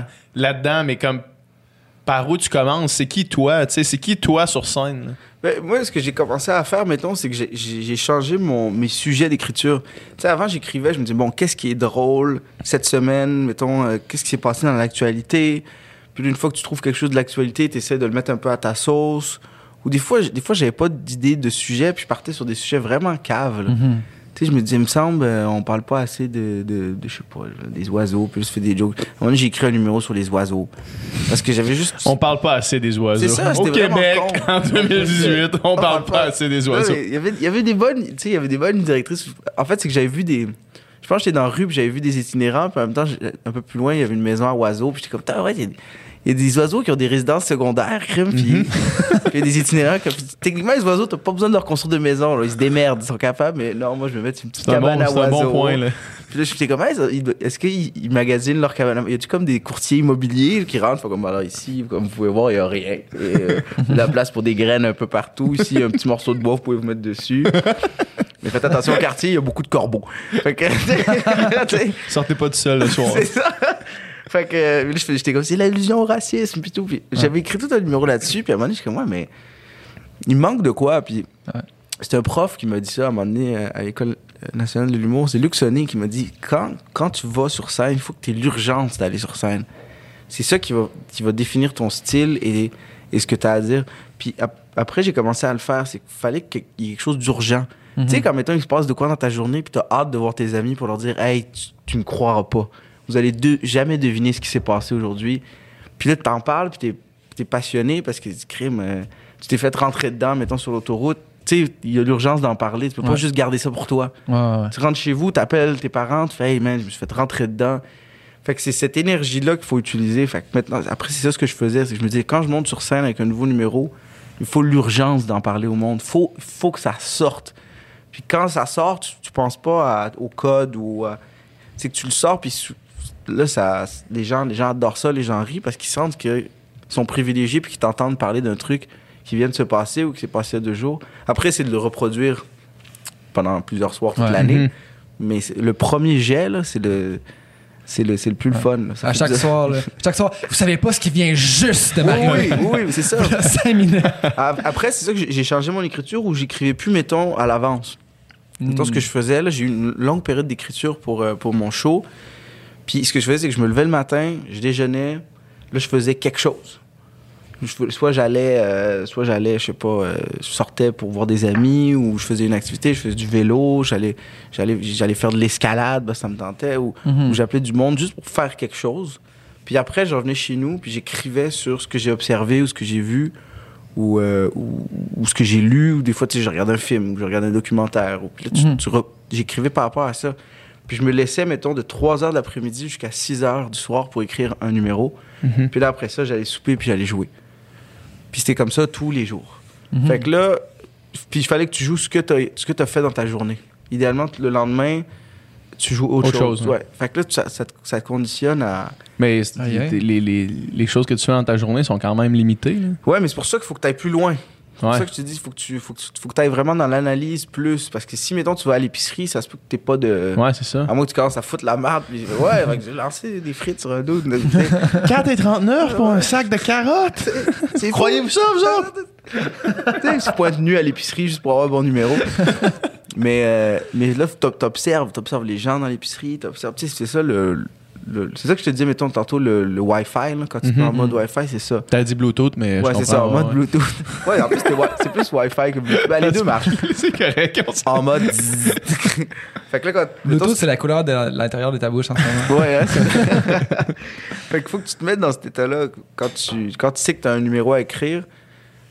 Aller, euh, aller au gym, ça peut sembler anodin, mais quand tu arrives là avec cet état-là, de faut que tu observes tout, c'est fou Mhm. ce que tu peux voir, de- des choses drôles, des comportements que tu peux analyser. Que. euh, J'ai hâte d'avoir les jokes que tu vas écrire sur nous autres à soir. ouais. J'étais allé à un podcast, les deux tarés. Ouais, là. là, je suis plus en mode no tooth que Ouais, c'est autre ça. chose. Euh, mais c'est puis moi je trouve que c'est le le le, le plus le fun mettons dans la job c'est cette partie là. C'est c'est vrai que c'est c'est vraiment le fun la tournée, j'ai eu énormément de plaisir puis je suis je suis comblé. Mais cette partie là où tu crées quelque chose ou ce mode de vie là de juste se lever, écrire, jouer, lever, écrire, jouer, c'est particulièrement cool. Puis là maintenant à Montréal, il y a tellement de soirées d'humour que tu peux jouer deux trois fois par soir. là. Ouais. C'est fou, ça. C'est- incroyable. Mm. Puis, euh, comment est-ce que euh, la transition vers le, le jeu s'est faite vers, vers le. Ouais, c'est ça, vers, vers le jeu de, de comédien s'est fait. Ben, ça s'est fait, ça se fait, ça se fait quand même naturellement à partir du moment où tu as une formation d'impro. Ouais. Tu sais, l'impro, c'est du jeu. Tu sais, tu joues, Ouais. puis tu joues plusieurs personnages dans une soirée, tu joues plusieurs situations. C'est juste qu'il n'y a pas de texte. Puis euh, la majorité des bons humoristes qui ont fait de l'impro, c'est des, peuvent être des comédiens ou, ou vice-versa. Moi, on dirait que je vois pas trop la différence entre comédien et humoriste. Dans le sens, quand tu montes sur scène, tu joues. Ouais. Tu fais un spectacle de une heure et demie euh, avec ton texte, puis tu varies des émotions, tu varies les textes, tu Mhm. varies tout. Pour moi, c'est comme une. C'est du jeu. c'est- Il y en a qui les dissocient. Pardon? Il y en a qui les dissocient beaucoup. Ils font comme, Hey, les, les, les humoristes, vous volez nos jobs de comédiens. Comme, non, on n'a peut-être pas de formation classique, mais on joue, là. Ouais. Du moment que t'es bon, je veux dire, peu importe ton background, euh, on s'en fout, là. Oui, si t'es capable, que c'est crédible. si t'es capable de tenir en haleine une salle pendant une heure et demie, pour moi, t'es un comédien. Mhm. c'est que tu, tu livres une performance. Fait que moi, la transition s'est faite assez logiquement. Je, sur, euh, je faisais des petites affaires, là. je faisais des, des petits films euh, étu- étudiants, cégep, puis à un moment donné, j'ai pogné Med, Ouais. qui a été le, plus, euh, le gros contrat. pendant quatre ans, j'ai fait ça. Où t'as j'ai passé de faire un peu d'impro euh, à gauche Mhm. puis à droite à des, des 30-40 pages par jour de texte où c'est toi qui es le personnage principal, où Mhm. l'émission porte ton nom, c'est que Mhm. t'as quand même énormément de pression. Fou, hein. Mais ça a, été, ça a été le fun parce qu'après ça, une fois que tu as eu un gros rôle au départ, après c'est plus facile de, de monter les échelons parce que Mhm. tu es habitué de jouer. là. Tu devais te pincer à l'époque, tu veux dire, qu'est-ce qui se passe, là? Pourquoi qu'on m'offre. euh, Ça a pris une saison avant que je me rende compte de ce qui se passe. Ouais. Ouais, mettons la première saison, j'ai pas beaucoup de souvenirs. ça, a passé, euh, ça a passé vite, puis c'était intense, là, c'était très intense. Tu sais, j'étais trop jeune, je pense, pour. J'étais trop jeune pour avoir une, au- une aussi grosse. Puis tu sais, c'était un bon salaire, puis Ouais. je sortais de l'école, j'avais genre, je pense j'avais 4 piastres, là. Sincèrement, j'avais Ouais. genre 4 piastres cachés en dessous de mon lit. je, je vivais avec euh, trois autres humoristes, euh, puis on, on avait genre un pot de beurre de pinot à 4, puis c'était quasiment genre, hey, je t'ai vu prendre tes deux cuillères. Aujourd'hui, t'es supposé en prendre une. Puis comme, non, mais j'en ai pris une demi hier, fait que je peux la rajouter. on se volait de la bouffe entre nous, puis on mangeait pas, là, on était vraiment affamés. Je m'enfermais, je m'enfermais des fois euh, toute la fin de semaine, puis genre, juste avec un pot de beurre de peanuts, puis genre deux paquets de clopes, puis j'en- j'enlignais les clopes, puis tout ce que je faisais, c'était écrire, écrire, Mhm. écrire, écrire, écrire. Puis j'allais jouer euh, dans les bars, t'arrives dans les bars, t'es payé 25$. piastres Ouais. Ce qui, qui était vraiment pas beaucoup. Puis t'as le droit à deux pintes, là. Puis nous, on, on grattait pour trois pintes, là, pour pouvoir se nourrir. Puis là, tout d'un coup, tu passes une audition, puis... Quand, quand t'es rendu à te nourrir avec la troisième pinte, là. Ouais, ouais, ouais, ouais, là, ouais, un petit dessert quand Ouais. même. puis là, il te donne un contrat où, où là, t'as, t'as une, une- une- une très bonne charge d'argent. Puis là, tu te retrouves avec beaucoup d'argent, puis tu sais pas, là, je crois que j'avais avoir quoi, 21, 22 ans? Ah, ouais. 21, 22 ans, on me donne euh, j'ai un shitload de cash. Comme- Tu sais pas quoi faire, Tu fais pas comme, OK, Célie ou REER? Ouais, non, non, non. c'est plus comme, OK, je m'achète une chaîne en or. Champagne ou Rolex? champagne ou beaucoup de champagne? c'est ça. Fait que là, euh, c'était dur de jumeler, mettons, le travail vraiment difficile, assidu. Tu te lèves à 4h30 le matin, euh, tu tournes euh, jusqu'à... Avec le, avec le chèque, là. C'était- Ouais, C'était avec- dur de jumeler les deux. C'est ça. En lendemain de champagne, là, en plus. Oui, c'est ça. Puis le, le soir, euh, le soir que tu travailles pas, euh, tu sortais, puis c'était... Puis en plus, tous les chums étaient encore au stade... euh, Struggling. struggling. Fait que là, c'est un réflexe de gens qui struggle, c'est que tu, t'offres tout aux autres. Là, dis, les gars, ce soir, je vous paye toute la traite. Euh, viens, t'as-tu besoin de souliers, toi? Je vais t'acheter des souliers. Ah, Hey, ouais, à ce point-là. Ouais, ouais, j'étais vraiment. le mécène de la gang. J'étais rendu le mécène, là, je payais tout. Hey, il nous faudrait une nouvelle télé. C'est beau, j'ai tout. Puis Aïe, aïe. pendant un an, j'ai fait ça. Là, où, J'appelais des amis, j'étais comme, je t'invite à soir. Comme, c'est correct, je peux, peux- peux me payer un souper. Non, non, non. Tu viens avec moi. On, on se paye, on se paye tout. C'est euh, malade. Mais on, on dirait que tous les humoristes ont cette histoire-là de la période du struggle. Là, Ouais. Cette période de genre, j'avais pas de day job parce que je voulais faire de l'humour, mais je mangeais pas, je faisais juste écrire, puis j'allais jouer dans tous les open mic le soir. Puis on dirait que c'est quasiment un prérequis d'avoir vécu ça pour après ça passer à l'autre étape. Personnellement, je pense que oui. Je pense qu'il faut que tu grindes dans la vie pour pouvoir être capable de. Parce qu'il faut que tu réalises ce que tu as. Pour réaliser ce que tu as, il faut que tu l'aies pas eu. Ouais. Quand tu as toujours eu quelque chose, c'est dur de, de comprendre que, que, que tu peux le perdre puis que tu l'as plus. Fait Il faut que tu travailles vraiment fort pour rester là. c'est puis- ça. Puis plus tu travailles fort pour quelque chose, c'est ça, plus tu vas le chérir, puis tu vas le garder, puis tu vas, tu vas, tu vas en prendre soin. Et malheureusement, ça se perd. Tu sais, quand ils disent rappelle-toi toujours d'où tu viens, c'est une des phrases les plus importantes dans n'importe quel métier parce que les gens ont tendance à oublier. Tu finis par. par c'est normal, le temps fait que tu oublies les choses.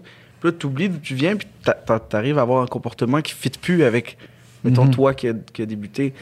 Et euh, et il y a des gens, c'est pas, pas de leur faute, il y a des gens qui n'ont pas eu à souffrir. Je veux dire, ils sont nés, sont nés dans des bonnes conditions, ils ont eu des bons parents qui, qui, leur, qui, avaient, du, qui avaient du cash, puis ils- maintenant, quand ils veulent maintenant faire de l'humour, évidemment qu'eux aussi ont, ils ont leur part de, de- de- Tu peux pas leur dire, ah ouais, toi, t'as pas vécu dans la rue, fait que tu peux pas, tu peux pas faire du rap. T'as jamais dealé de drogue, tu peux pas faire du rap. C'est pas, pas vrai, tu sais. Mm. Fait que tu t'es jamais, t'as jamais fait d'anal, tu peux pas travailler au sex shop. non, tu peux. c'est juste que C'est juste que tu seras pas très outillé pour conseiller la fille qui veut du loup. Voilà. fait que, tout le monde peut faire ce qu'il veut, mais c'est sûr que moi, comparati- comparativement à d'autres humoristes, puis il y en a beaucoup qui me disent Crime, Mehdi, ça. Comment se fait que ça va bien tes affaires, puis comment se fait que toi t'es rendu là, puis pas nous, puis je suis comme ouais, mais parce que on vient pas du même milieu, on n'a pas eu les mêmes, euh, les mêmes. Tu sais, moi je me suis enfermé pendant des semaines à, à écrire des jokes, puis à manger des peanuts, euh, puis à fumer des clopes Mhm. parce que parce que j'avais frette, puis les clopes ça me réchauffait, ou je sais pas. Pendant ce temps-là, toi, tu faisais peut-être autre chose, peut-être que tu voyais tes amis, tu sortais, tu tu mangeais à ta faim, puis tu, tu pensais à faire des activités plutôt qu'à. Mhm. Moi, j'étais comme si ça marche pas, je vais être dans la marde. Ouais. Faut que ça marche, là, tout prix. Faut que ça marche. Ma Faut que- survie en dépend. là. Ouais, ouais, sinon, euh, je vais handicaper ma vie pour ça. là. Faut, faut- Ouais. Tu sais, j'ai pas de plan B. Il Ouais. y a des gens qui peuvent avoir un plan B, il y a des gens qui, qui, ont des, qui ont des familles, qui ont des entreprises. Fait que, mettons, ils vont essayer leur rêve, puis si ça marche pas, ben, ils vont reprendre l'entreprise familiale. Ils Mhm. ont un plan B. Euh, ils vont avoir des héritages, qu'ils vont se retrouver avec des centaines de milliers de dollars, une maison. une- Tu sais, ils ont ça. Moi, j'avais pas, j'avais pas ça. Fait que pour ça que c'est important de, de, de struggle. Il y a mon père qui me racontait une histoire que j'aimais beaucoup. C'est un, c'est un boxeur, je pense, à Détroit, qui a commencé à. Il vivait dans la rue, en fait. Mhm. Puis euh, il y a un gars qui est allé le poigner, puis il a dit Hey, ça te tente-tu de, de boxer? Il a commencé à faire de la boxe. Puis il est devenu vraiment bon, puis, euh, puis il a continué, continué, continué. Puis à un moment donné, il a gagné, il a gagné euh, le championnat du monde. Mhm. Puis il est devenu super riche, puis il est devenu célèbre, puis, puis il a eu un enfant, un petit garçon, puis il a entraîné son garçon à la boxe. Puis son gars, il- à un moment donné, à 18 ans, qui était, était rendu à, à faire le championnat du monde. Puis son père le coachait, puis il, oups, il est arrivé devant un, un autre boxeur qui était euh, qui, qui- qui s'opposait à lui, un boxeur, puis il a regardé son père, puis il a dit Tu penses que je vais gagner le combat? Puis son père, il a dit Je pense pas. Puis il dit Pourquoi? Il dit Parce que je regarde le boxeur en face, puis lui, il vient, il vient de la rue. là. Lui, il a Mm. faim. Là. Il dit Lui, il a, pas, il a pas vécu la même chose que toi. Toi, t'as- tout eu, t'as eu. Mais lui, il, il a l'air d'être. Il a comme une mentalité de Il faut que je m'en sorte. Ouais. Mm. Puis de. C'est c'est- c'est- c'est tout ou rien. Toi, t'es-tu, t'es-tu dans ton enfance, d'où tu viens, c'était-tu, c'était confortable ou c'était difficile? C'était difficile au début. Quand on est arrivé au Québec, ça a été dur parce que on n'avait pas, on n'était pas, on était pas particulièrement nantis. Puis le- Toi, t'es pas né ici? non, je suis né en Algérie. Je suis né à Alger. Puis euh, je vivais en Algérie euh, jusqu'à l'âge de 4 ans et demi, 5 ans. Puis Ok. On, a, on a quitté l'Algérie parce que euh, ça allait pas super bien là-bas. Il y avait une guerre civile. Fait que mes parents ont décidé d'immigrer ici. Puis c'est ça, ça a été dur au début. Euh, Mhm. c'était pas. on n'était pas riche en Algérie, on était correct, mettons, classe moyenne. Mais le déménagement coûte très cher. Déjà, ça Mhm. coûte cher de déménager. Ça Ouais. coûte cher ici parce que c'est pas le taux de change n'est pas pareil. Là, les, les dinars, ça vaut presque rien comparé au dollar canadien. Puis après, c'est de trouver. tu on- quand on est arrivé ici, on a habité dans un autre appartement avec une autre famille. Tu on était quasiment 10 dans un 4,5. Ah ouais. Là, après, il fallait trouver un appart. C'était des appartes. euh, les, les gens voulaient pas nécessairement louer à, à des étrangers qui ont pas de situation. Tu Ouais. pas, pas de, t'es pas citoyen, t'as pas de passeport, t'as pas, t'as le passeport algérien, mais t'as pas de job. La première semaine, tu peux bien aller. Il faut que tu trouves un appart. là. ils vont te dire, vous travaillez où? J'ai pas encore trouvé de job. Ouais. Ouais, on va pas louer un appart à une famille de cinq que personne ouais. travaille. Là. Non. Le petit, là, euh, m'a dit, il peut travailler. Oh, ouais. là. il peut peindre, lui. On voit avec son hochet, là. ça- Il peut pas. fait que là, il- c'était- c'était c'était- c'était tough, tu sais. Puis souvent, le, le, le problème avec les immigrants, c'est que leur, leur métier n'est pas reconnu. Ouais. Tu sais, Tes père- parents faisaient quoi là-bas? Euh, mon père était informaticien euh, pour Air Algérie, puis ma mère était prof, prof de français au secondaire. Puis ils n'ont pas été reconnus, leur, euh, sais, le pro- prof de français quand même. Ouais. C'est du français, là. C'est le, le même français partout dans le monde. Mais ça n'a pas été reconnu, fait qu'il faut qu'ils retournent aux études. Mon père, ils n'ont pas reconnu non plus, fait qu'il faut qu'ils retournent aux études. Ils peuvent pas y aller en même temps, sinon il n'y a personne qui fait de cash. Ouais. Fait que là, ma mère était retournée à l'UQAM, mon père euh, est livré de la pizza pour Pizza Donini. Fait que là, il y en a un qui livre la pizza, l'autre qui, qui- qui va à l'école le, le soir. Puis ça a été, ça a été des, des roughs années pour eux, surtout pour eux. Là. Pour Ouais. nous, on, on était jeunes. On... Toi, t'as des frères et sœurs? Mhm. Grand frère, grande sœur. OK. Lui était ado à l'époque, je pense qu'il avait 11-12 ans. Puis, euh, puis c'est ça, fait que ça, ça a pris du temps. Une- cha- chaque Ouais. année, on, on améliorait notre situation, puis, puis on arrivait à quelque chose. Puis il y a cette pression-là aussi que les, les, les immigrants ont. Mettons, c'est une fois qu'ils arrivent ici, puis qu'ils voient que leurs parents ont, ont énormément struggle, puis Mhm. grindé, on dit qu'il faut que tu réussisses. Tu peux pas glander, tu peux pas faire le clown, tu peux pas te permettre de. C'est work, work, work, tu sais. Ouais. Parce que. Tu veux pas que tous ces, ces efforts-là, ces sacrifices-là aient été faits pour, Pour que rien. toi, tu te grattes le shaft en fumant des battes au cégep. Exact. Ouais. Ce que j'ai quand même fait, Ouais. mais tu vois, c'est pour ça que l'impro est arrivé dans. À un certain moment, il y a un moment où tu n'as pas le choix parce que t'oublies. C'est ça Mhm. l'affaire, t'oublies d'où tu viens. Ouais. Tu sais, à un moment donné, t'es confortable, mes parents, ils, Ouais. ils ont trouvé des bonnes jobs. T'es a- juste un, un- un autre étudiant québécois au ça. cégep. là, Ouais, puis c'est le paradoxe entre faut que tu te- faut que tu sois capable de fit in puis de te dire que c'est ça aussi que t'es- ça a pris du temps avant que je me dise ben oui Mehdi t'es québécois t'es comme tu fais partie des autres t'as le même le même pas exactement le même passé mais t'as Mhm. sensiblement le même cheminement j'étais allé au primaire au secondaire Euh, mais en même temps faut pas que tu oublies qu'il y a quelque chose de différent Ouais. c'est toujours de garder cette espèce d'équilibre là de oui je sais qui je suis où c'est que je m'en vais mais j'oublie pas d'où je viens puis qui je suis Mhm. fait que puis je t'avoue que des fois tu l'oublies Ouais. moi, mais tu sais, ah ben, récemment, là, moi, j'étais un fan de shoes. Je suis un, malade de souliers. Puis, euh, puis récemment, ça, je, je repensais à ça. Je, me- je repensais à quand on était petit, mettons, on, on disait à mon père, Hey, j'aimerais savoir des souliers. Moi, j'avais les souliers de mon, de mon frère, puis Mhm. ou des fois même ceux, de ma soeur. Puis, on n'avait pas beaucoup de shoes. Tu avais une paire de souliers, tu la gardais un an, deux ans, le plus possible. Puis à la fin, on t'en rachetait une autre. Puis c'était, on, on verra bien, tu sais. Ouais. Puis c'était pas, euh, t'avais pas la- les Nike de l'année, là. T'avais les Skechers euh, à, Mhm. à 13 piastres. Les Kirkland du Costco. Là. C'est fou, ce que tu peux- c'est fou ce que tu peux faire avec des Kirkland. Les Kirkland. Mais euh, puis là, chez nous, j'ai genre un mur de souliers, puis je le regardais, puis j'étais comme, tabarouette, t'as oublié, là. T'as Ouais. oublié que t'as deux pieds, puis qu'avant, tu pouvais faire 4 ans avec une paire de souliers. Puis maintenant, j'achète des souliers que je porte pas. Mhm. C'est juste parce que j'aime le modèle, puis je, je les collectionne, puis... À un moment donné, ça m'a dégoûté. Je suis comme là, faut que tu fasses. Fait que j'ai pris tous les souliers, puis je les ai donnés à, à un organisme parce que je suis comme, je peux pas. euh, c'est pas, c'est pas, c'est pas moi, ça. Là, je me suis perdu dans. Dans le succès que tu as eu. Ouais. Mon salaire de med, là, je suis very fou avec ça. Ouais, j'ai juste, d'ailleurs, j'ai juste acheté des souliers. Pas de lit, pas de meubles, juste plein de choses. Tu dors sur un lit de souliers. Oh, j'en rêve encore. Donald, euh, ben, c'est quoi Comment que c'est pas Donald Duck C'est euh, Ouais, Donald Duck qui sautait dans c'est- des... c'est-tu Donald Duck? Donald Duck qui sautait dans des pièces, là. D'ailleurs, c'était c'était un peu dangereux. là, Ah ouais, maintenant, quand tu. Techniquement, tu te casses le cou. ça serait tué une là. couple de fois, là, dans un tas de pièces. Mais je peux même pas. y- Pour vrai, je peux même pas imaginer le, le traumatisme que ça doit être, puis la peur que ça doit être de se lancer dans le vide avec trois enfants en bas âge, dans un nouveau pays où tu connais personne, où faut que tu, tu- tu- ta job est pas reconnue, tu sais pas comment tu vas avoir de l'argent, tu sais pas comment tu vas nourrir tes enfants. Mais c'est parce que tu penses, tu penses pas nécessairement à où est-ce que tu vas atterrir. C'est que des fois, tu peux juste décalisser d'où est-ce que t'es. Mhm. Des fois, t'es tellement dans une situation précaire où t'es, où t'es pas bien qu'il faut que tu Ouais. t'en ailles. Puis après ça, tu te dis, m'en fous de qu'est-ce qui va se passer après. Là, faut que je, faut que je m'en Ouais. aille.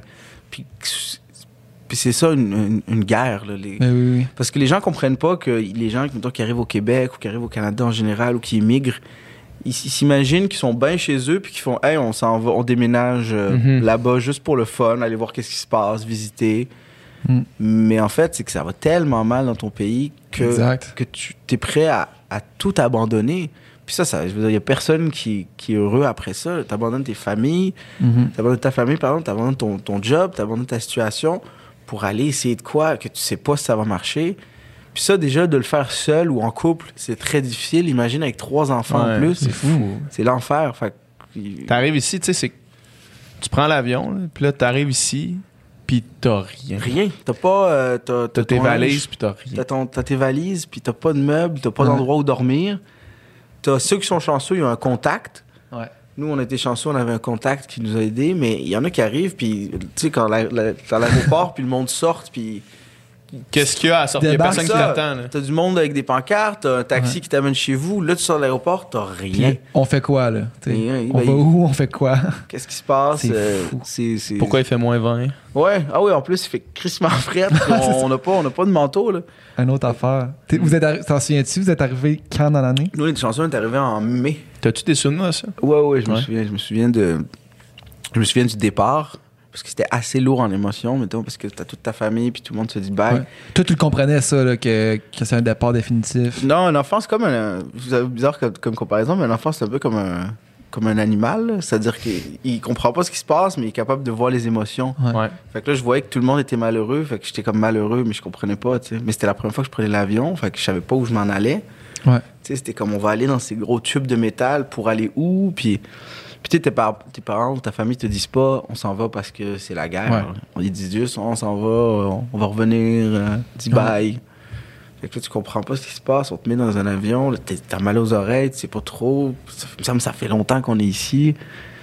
Euh, puis là, t'atterris, puis tu sais, comme, on est où? Moi, moi je pensais qu'on revenait, là. Tu sais, quand Ouais. t'atterris, je suis comme, ah, OK, on est Tu, en- réalis- tu réalises pas, tu penses que t'es en voyage. Ouais, tu fais, sont où les autres? Ils étaient là il y a 7 heures, là, sont, sont où?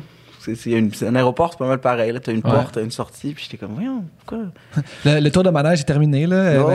on rentre à la maison. Pire crise de manège au monde. pas de sensation forte, la bouffe Le manège, t'es de même, t'es coincé avec tout le monde. C'est, excitant d'avoir mal aux oreilles. Ouais, c'est ça. En tout cas, mais pour vrai, le sacrifice que c'est, puis tu sais, peut-être que, mettons, tes parents auraient décidé de quitter quand même s'il n'y avait pas d'enfants, mais souvent, les- je pense que les enfants sont un peu le moteur de Ouais. OK, on va aller à l'extérieur pour Offrir- eux, offrir offrir, un une meilleure vie. Oui, à- oui, parce que con- tu sais, concrètement, il aurait pu, euh, il aurait pu rester, puis c'était juste qu'il y avait un risque, il y avait un énorme risque Ouais. parce que il y avait, il y avait beaucoup, c'était une époque noire de l'Algérie où il y avait beaucoup Ouais. de morts, il y a des gens qui se faisaient tuer, ils décimaient des villages complets, là. ils rentraient dans des villages puis ils enlignaient le monde puis ils leur tiraient dessus. Ouais. Puis on savait, personne ne savait qui était dans quel camp, c'était toujours touché là. Quand, quand- des guerres civiles, c'est toujours touché parce que c'est pas, il y a des gens qui sont habillés en blanc, des gens qui Mhm. sont habillés en rouge. Ton voisin peut être un ennemi. Tout le monde se Personne sait vraiment qui est avec qui. c'est ça, la, la confiance, la confiance règne plus à, à la, à la base. C'est ça, une guerre civile, c'est quand personne n'a confiance en personne. Mhm. Fait que, il aurait pu rester, c'était un risque à prendre. Puis à chaque fois, moi, je me pose la question, je me dis, qu'est-ce que j'aurais fait dans la vie si j'étais resté en Algérie? Et euh, ça, c'est un gros Y, là, mettons. Je pense- Ben oui. L'effet papillon. Je pense pas, ça, c'est un effet, un Ça, effet, ça, c'est effet une- aigle. ça, c'est un vrai, là. un effet faucon, là. je, je- pense pas que j'aurais été euh, dans le domaine des arts ou je sais pas. Je pense que je serais devenu genre joueur de soccer professionnel ou soldat. Hmm. J'aurais été un, un major haut gradé. là. Parce que souvent, à cette époque-là, c'était c'était une des bonnes manières de t'en sortir. là. Ouais. Soit tu devenais joueur de soccer, soit tu devenais soldat. T'avais, une- t'avais quand même un bon salaire, puis tu t'en sortais. Comment, comment ça se passe en Algérie maintenant? Là, ça va beaucoup mieux. C'est-à-dire que, ben, ça va beaucoup mieux. Il y a, eu- il y a énormément d'avancements qui ont été vus dans les dernières années. Euh, après la guerre civile, ça s'est stabilisé. Il y avait moins de violence. Sauf que le gouvernement en place, c'est un gouvernement qui était assez corrompu, merci. Puis là, l'année dernière, vous avez vu, il y a eu des manifestations. Ça bouge beaucoup en Algérie en ce moment. Parce que le, le- le président, en fait, a été destitué. Mhm. Parce qu'il faisait juste accumuler des mandats. Il y avait comme plus vraiment de démocratie. C'était, c'était un despote. Là. Il restait là, ça faisait 25 ans, je pense qu'il était là. Au moins, là- au moins là-bas, c'est comme possible de destituer un président. ben, Plus ça, States. ben, ça a tout pris. Ouais, ça on a pris essaie. 25 ans, j'imagine qu'on n'est pas sorti. là. Non, c'est ça, ça a pris comme ça. Ah ouais, ouais, bon. Donald Trump 2036. Ouais. C'est comme si Donald Trump, à chaque fin de mandat, il fait Ah, ben, je vais changer la constitution, puis je peux rester Ouais. un autre 5 Ah, ans. ouais. Fait que- Non, c'est pas comparable. C'est une très mauvaise comparaison que je viens de faire. Mais là, il, est- il est- il est- il est plus là. Fait que là, c'est un- on est c'est une période vraiment transitoire parce qu'on sait pas trop qu'est-ce qui va se passer. Il va y avoir des élections bientôt. Les partis commencent à se faire. Fait que, mettons, les gens, il y a beaucoup de gens qui savent pas ce qu'ils veulent. Ils savent ce qu'ils veulent, ce qu'ils voulaient plus. C'est-à-dire ce président-là. Même là, maintenant, c'est comme, OK, est-ce qu'on. On est-tu de droite ou on est de gauche maintenant qu'on a le choix? Ouais, là? c'est ça. Puis les, pa- même les partis, je veux dire, avant, il y avait tellement pas beaucoup de partis qui s'opposaient parce qu'ils les, ils les faisaient disparaître ou, ou ils destituaient leur parti ou ils sortaient dans les médias comme quoi c'était des, des voleurs ou des pédophiles ou des trucs. Tu sais, personne voulait se pointer contre lui. Ouais. Là, maintenant, c'est rendu que tout le monde est comme, ben, on pourrait faire un parti. euh, Qu'est-ce que, c'est quoi nos intérêts, c'est quoi nos valeurs? Fait que là, il, il se crée des partis, puis là, ça va, ça va éventuellement beaucoup bouger euh, très bientôt. Fait que, euh, moi, j'ai très, très hâte de voir ce qui se passe. Est-ce que vous avez, euh, vous avez de la famille là-bas, j'imagine encore? Moi, genre, 95% de ma famille est encore là-bas. est-ce que tu es retourné une couple de fois? J'y retourne cette année, exceptionnellement, mais ça faisait longtemps que je n'étais pas allé. Ça doit faire 10 ans que je peux retourner en Ah Algérie. ouais? À cause du travail. Mhm. Ouais, ouais. C'est parce que avant, je pouvais aller en Algérie parce que tu sais, pendant la période scolaire, l'été, euh, tu sais, je travaillais pas ou j'avais des petites job-in, mais je partais un mois. Mhm. Puis là, euh, là, comme je travaille à côté l'été, je peux pas. Puis l'Algérie, il faut que tu y ailles longtemps. Tu peux pas y aller une semaine parce que Ouais. déjà, ça prend, ça prend une semaine t'en sortir du décalage. Ouais. Puis on a des grosses familles là-bas. Fait que, mettons, si tu Voir restes- tout le monde. le temps de voir tout le monde, il va te rester une journée de congé. Ouais. tous les soirs, tous les jours, tu vois des gens, tu vois des gens, puis c'est le fun de, de les voir. Puis ça fait, ça fait longtemps que je les ai pas vus en plus. Fait que euh, là, cette année, je, je me suis décidé à y aller euh, officiellement. Est-ce est-ce qu'il y a un réseau d'humour euh, en Algérie? Ouais, je connais pas bien, mais je sais que le Algérie, qui est un festival d'humour que je vais essayer de faire justement cette année, qui est- on est rendu à sa troisième édition. Fait que je pense qu'il y a un engouement pour l'humour là-bas. Maintenant, après, je sais pas comment l'organisation est faite. Mhm. C'est toujours plus difficile dans ces pays-là, quand il y a des bonnes idées comme ça, de faire un festival. L'organisation, c'est toujours un peu. euh, c'est un peu tricky. Là. Fait que, Ouais. Si, si- Je peux, euh, mettons, mettons, moi qui n'ai aucun contact là-bas, là, si je voulais aller là-bas, c'est-tu une destination qui se fait bien pour quelqu'un qui connaît personne? C'est-tu une place que tu vas, puis tu peux, euh, en parlant français, te promener, puis... euh, Ouais, c'est sûr que pour la langue, il n'y aura aucun problème. là. Tout le monde parle très bien Mhm. français. Après, euh, oui, tu peux. Tu peux euh, Y a-tu comme, y a-tu des spots dangereux? Y a-tu des... Non, je pense pas qu'il y ait des spots dangereux. Je pense juste que c'est beaucoup moins touristique, mettons, l'Algérie que pardon, la Tunisie ou, Ouais. le, le Maroc. ou le. Maroc. Ouais. Eux, vraiment, leur économie est basée là-dessus. Euh, maintenant, je te dirais que oui, si tu vas, euh, si tu vas en Algérie puis que tu vas au Sheraton, euh, tu vois, il va y avoir plein de, de- de touristes. Mhm. c'est surtout un pays où les gens vont pour, pour le travail. Ouais. Mhm. Fait que là, dans les hôtels, c'est surtout des ressortissants, des, des gens qui, qui, qui bossent. Fait que c'est sûr que tu vas te faire ton fun, puis c'est un pays qui est magnifique, là. Je trouve quasiment plus beau euh, côté euh, géographiquement parlant, là. Il est plus beau que le Maroc ou que le- la Tunisie, parce qu'il est plus grand. Mhm. Donc, il y a de- il y a beaucoup plus de spots à voir. Mhm. Tu sais, si tu vas dans le sud, moi, c'est ce que je ferais. J'irais directement dans le sud. Le désert du Sahara, je veux dire, euh, tu vois des, des, des, des villes, des villes oasis, qu'on peut dire. C'est Mhm. des villes au plein milieu du désert, puis c'est des paradis. Tu te promènes là-dedans, puis c'est- c'est très bien encadré. C'est juste que maintenant, si tu te promènes à Alger, au centre-ville, ça se peut que des fois, il y ait du monde qui te fasse des petits commentaires, genre... euh, Ben, quoi que toi, toi, non, en fait, parce que, tu sais, je veux dire, il y a- il y, a beaucoup de Français encore qui, qui sont en Algérie. C'est peut-être juste un... J'irais pas là, une, un- une gang de six qui veulent se faire le party, mettons. Ouais. Tu sais, j'irais plus au Maroc, louer une maison au Maroc puis faire le party que de promener en Algérie euh, au centre-ville. Ah, je sais pas pourquoi, ça m'appelle beaucoup, on dirait. L'Algérie? Ouais, oui, ouais. oui. Mais si t'aimes la nature, puis les, les- les- mettons, des, toutes les reliefs, il y a tellement de reliefs différents dans ce pays-là, puis de- d'écosystèmes différents, c'est vraiment un pays le fun à aller. Mhm. Mais j'irais pas chiller à, à Alger, euh, Ouais. genre comme tu irais chiller à, je sais pas, à Marrakech ou à, Ouais, ouais. ou à la Havane, où que là, tout le monde est sur le party, puis Mhm. les gens sont moins sur le party, mettons. Que, Au Liban, à Beyrouth, le monde soit sur le party. ouais, ouais, Beyrouth sont, sont, sont vraiment sur le party. Ça, c'est bon. ça, c'est bon. Ça, c'est bon. man. Mais c'est encore tabou, je pense, hein, je suis pas sûr, parce que ça fait 10 ans que je suis pas allé, mais je pense que c'est encore tabou, l'alcool chez les jeunes euh, en Algérie, comme c'est un pays musulman. ouais. Tu peux pas te promener dans la rue avec une bière, là, ou, ou juste te promener dans la rue chaud. C'est pas super bien vu. Ça se fait. euh, mais on n'en parle pas. Là. C'est ça. Les jeunes, je pense qu'ils font. euh, On the low. non, non, mais low. tu sais, mettons, moi, je suis déjà allé à Beyrouth, c'est pour ça que je disais ça. Puis, tu sais, sais, là-bas, c'est- c'est c'est un tiers chrétien, deux tiers Ouais. musulmans, mettons. Mais, tu sais, les jeunes musulmans, euh, Ils boivent. ils boivent, là, Ouais, tu sais. ouais. Puis, il y a des bars, puis le monde sort, puis tout ça, tu sais. Puis, là-bas, je pense que c'est même, même peu caché, là. Ouais, c'est moins, c'est moins caché au Liban Ouais. qu'en Algérie, parce qu'il y a quand même un tiers de la population qui est musulman, euh, chrétien. Chrétien, ouais. Mais en Algérie, c'est, tout le monde est musulman. Tout le monde est musulman. Fait que, ben, il y, a des- il y a des Kabyles qui sont, qui sont pas musulmans, qui sont soit chrétiens ou païens. Mais des bars, ça existe ou non? Il y en a, mais ils sont souvent associés à des hôtels. OK. C'est, sûr que dans tous les hôtels, il y a un bar. Euh, même les clubs, mettons, où les, c'est souvent à côté des hôtels parce qu'ils savent que c'est là qu'il y a des touristes. Mhm. Mais tu sais, des, des petites brasseries euh, comme ça au coin de la rue, il y en a moins. Là, Surtout si tu vas pendant le ramadan en plus.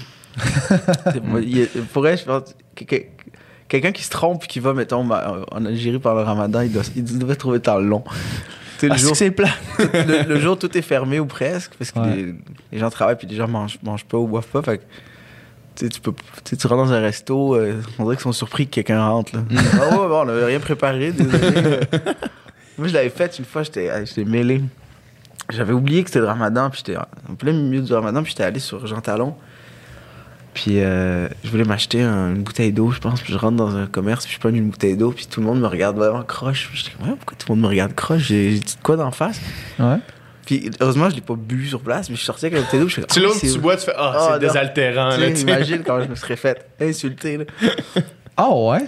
Ah ouais, à ce point-là. Ben, ben non, mais si tu veux dire, tu vas pas, euh, tu vas pas aller juste boire dans la face du monde. C'est juste. un- Surtout, tu sais, moi, j'aurais pas du tout le réflexe de faire attention à ça, on dirait. C'est parce que je saurais même pas. Ouais, mais non, mais dans J'aurais sens- aucune conscience de, de, Non, mais il y a de- quelque- de qu'est-ce qui se passe. Là. Ouais, mais il y a quelque chose qu'ils savent que t'es pas musulman. Ouais, ouais, c'est ça, ouais. ça, ça va. Je veux dire, s'ils s'ils laissent leur commerce ouvert. Ouais, c'est ça, ils s'attendent à ce que j'achète de des- l'eau. Ben oui. C'est juste que de voir, mettons, quelqu'un qui, qui, a, qui a l'air maghrébin arriver puis leur boire de l'eau d'en face, c'est comme, oh, Caroline, fais-tu exprès? Mais ouais. Mais ouais, c'est un cool pays à aller visiter l'Algérie. Vraiment, vraiment. Surtout en ce moment, là, il y a beaucoup de changements qui, sont, Ouais. qui font que c'est. C'est plus intéressant. Ouais. Tu disais que, que avec le travail, ça t'empêchait d'y aller. Tu as l'air de travailler vraiment beaucoup. Tu es sur un million d'affaires. Ouais. Euh, est-ce que tu es rendu à un moment dans ta carrière où est-ce que tu peux, où est-ce que tu, tu dis non à des affaires pour le, le bienfait de ta, ta vie personnelle, mettons? Ouais, cette, année, cette année, j'ai commencé à le faire. Avant, je le faisais pas. Je, je disais oui à toutes, ou presque à toutes. Mais cette année, j'ai commencé à le faire parce que j'ai senti que ça pouvait, euh, ça pouvait jouer sur mon, sur mon moral. Mhm. Parce qu'au début, tu es content, tu fais des projets et tout, mais je pense que l'année dernière, j'ai fait, j'ai fait un, un 8 projets en même temps, puis ça m'a brûlé. là. Huit projets en même Ouais, temps. ouais, je, fais, six- je pense 6 tournages plus deux, euh, deux projets web, toutes dans le, dans le même 6 mois, mettons. C'est débile, ça. C'était c'était beaucoup, beaucoup, beaucoup, beaucoup. Puis la- le, le dernier rush que j'ai fait, c'était ce mois-ci, en- au mois d'août. Je faisais cinq séries télé qui se sont enchaînées sur un mois et demi. Donc ça, c'était du c'était littéralement du suicide. Là. Fait que, mettons, je commençais à, à 6 h le matin, je finissais à 3 h l'après-midi, mettons, sur telle série. Après ça, j'avais une heure pour aller sur l'autre série qu'on tournait, mettons, de nuit. Fait que là, je finissais à 1 h, 2 h du matin. Je retournais chez nous, je repartais à 4 heures pour une autre série. Puis je pouvais faire ça pendant des 4-5 jours d'affilée. Après ça, j'avais une journée de congé où j'avais où j'avais un show. 20... Ah, c'est... J'avais un show où il fallait que tu fasses le show. Là, tu finis le show, euh, il est 11h, mettons, le temps de revenir chez vous, il est C'est 1h. fou, ça. Là, tu repartais à 5h. C'était... Mais tu sais, on, l'a- on l'a préparé, mettons, avec ma gérante. Vous êtes dit, OK, là, ça va être ça. On dit, on va se donner un boost. Fait que, tu sais, on s'est comme donné tous les outils nécessaires avant de... Tu sais, on est... On a ce sac de cocaïne-là pour toi. Prêt. Ça, c'est le lundi. ça, c'est le mardi. non, mais tu sais, on s'est fait, euh, on s'est fait un plan de match, puis on s'est, tu sais, on, on s'est- on s'est parlé beaucoup, puis mon ma gérante était comme, regarde, là, dès, dès que tu vois que t'es plus capable, faut que tu m'en parles, Mhm. on va s'aider. Tu On a installé un téléphone, euh, j'ai un téléphone d'urgence dans ma chambre, qui est un gros téléphone old school jaune euh, que tu crées Est-ce que ça l'appelle direct? Il y a que elle qui a le numéro. Ah Ok, ouais. Fait que s'il sonne, puis il est branché au mur, tu peux pas se décharger, parce que c'est arrivé des fois que, mettons, je charge pas mon sel, Ouais. puis là, moi, je dors solide, mettons, puis là, le sel vibre à côté, puis il sonne pas, puis là... Tu Fait te que là, réveilles pas. hein. fait que là, euh, Ok, fait que t'as déjà passé tout droit, c'est en train de dire. ça m'est déjà arrivé de passer tout droit, oui. C'est pour ça qu'on a pris ce Ouais, téléphone-là. là, là, elle va t'appeler, puis réveille-toi, puis go. Là. grosse sonnerie forte, ça, ça, ça te réveille. Un ça- bon vieux drink, Oh, là. ouais. Un bon vieux. Il y a rien comme un bon vieux vieux drink. Je peux Après, aller- je peux aller remplir la ah, thanks. C'était... Ouais, c'est Ah ouais, fort, fait, ouais, ça fait que t'étais des semaines à pratiquement pas dormir. Là. Ouais, ben tu dors, mettons, il faut que tu pratiques que- ce que j'appelle le, so- le sommeil euh, le sommeil instantané, là, ouais. où tu essaies de dormir à, à n'importe quel moment, n'importe où. J'ai un 15 minutes sur le plateau, ok. Oui, oui, même à 15 minutes, des fois, c'est- bon, là, c'est Ah luxueux. ouais. Des fois, 3-4 minutes, mettons, ils refont un peu l'éclairage. Tu, te, tu te laisses... euh, c'est un mélange entre du sommeil puis de la méditation. Ouais. Merci. euh, Mais, mais, mais juste un 3 minutes, ça peut te redonner un petit. je te jure, euh, ben, c'est parce que si, si- faut que tu prennes là où tu peux. Quand c'est tout ce que t'as, ouais. Fait que, tu sais, le, le matin, dans l'Uber, dodo. Tu sais, Ouais. euh, je conduisais pas parce que je, je voulais absolument que, que je- ça me donne des moments. de- le- les, les transports, ça te permet de dormir. Ouais. Euh, les scènes, c'est sûr qu'entre les scènes, mettons, tu- je mangeais, c'est un peu plus compliqué, mais tu manges pas pendant les périodes de dîner, tu vas dormir. Hmm. Tu sais, dès qu'il y a un break lunch, dodo. Après, euh, dès que t'es pas sur une scène, puis qu'il te dit, va pas fumer une top, euh, puis regarder les, les. Va dormir. Tu dors dès que tu Mhm. peux à chaque fois. C'est que- fou. C'est euh, Lance Armstrong qui disait ça pendant, pendant son. qui était. euh, qui gagnait tous les Tours de France. là. il disait J'avais l'avantage sur tous mes autres compétiteurs de dormir n'importe quand. Ouais. Fait qu'il disait, mettons, on arrivait dans un dans l'autobus qui nous amenait d'une ville à une autre. On avait 15 minutes de- de- d'autobus à faire. Il disait, j'arrivais dans l'autobus, je dormais 14 minutes, 30 secondes Ouais. Hmm. de sommeil profond, là, genre boum, puis il se réveillait. C'est un bon avantage, ça, puis le PO, là. Ouais, c'est ça. Mais dans le fond, le PO, tout le monde l'avait. Fait que l'avantage, c'était vraiment le sommeil. J'en ai pris de l'EPO là, à Dakar. Hein? Ouais, ouais, ouais, c'est une belle, belle histoire. Vas-y, on t'écoute. Il y a deux, C'est parti. Il y a deux semaines, j'étais à Dakar pour, euh, pour un show. Je faisais trois shows euh, en- euh, au Sénégal. Puis la journée que j'arrive, euh, euh, je je pogne. euh, enfin, il y a plein de trucs, plein de trucs, mettons, personnels. J'ai j'ai un problème de couple, puis, puis j'ai- j'ai j'ai pogné une fièvre. une fièvre, une- ouais, c'est une fièvre quand je jouais. Ouais. J'ai pogné une fièvre, je sais pas si c'était une insolation, je sais pas. Fait que je suis cloué au lit, là, je suis off. Puis là, c'était vraiment une fièvre puissante. là. Je commençais à halluciner des trucs. Là. J'ai- Mm. Tu sais, j'étais, j'étais couché dans mon, dans mon lit d'hôtel avec une compresse froide sur la tête. Puis c'était rendu que j'arrivais pas à dormir. Puis je, je pouvais pas manger. Fait que je commençais à voir. Il y a du monde qui me parlait. Puis mon ex me parlait. Puis j'étais comme, Oh, puis tu règles des problèmes. Puis finalement, tu te rends compte que t'es dans une chambre d'hôtel à Dakar. Puis euh, là, je, je paniquais parce que je me disais, crime, il faut que je guérisse vite parce que mon show il est dans deux jours.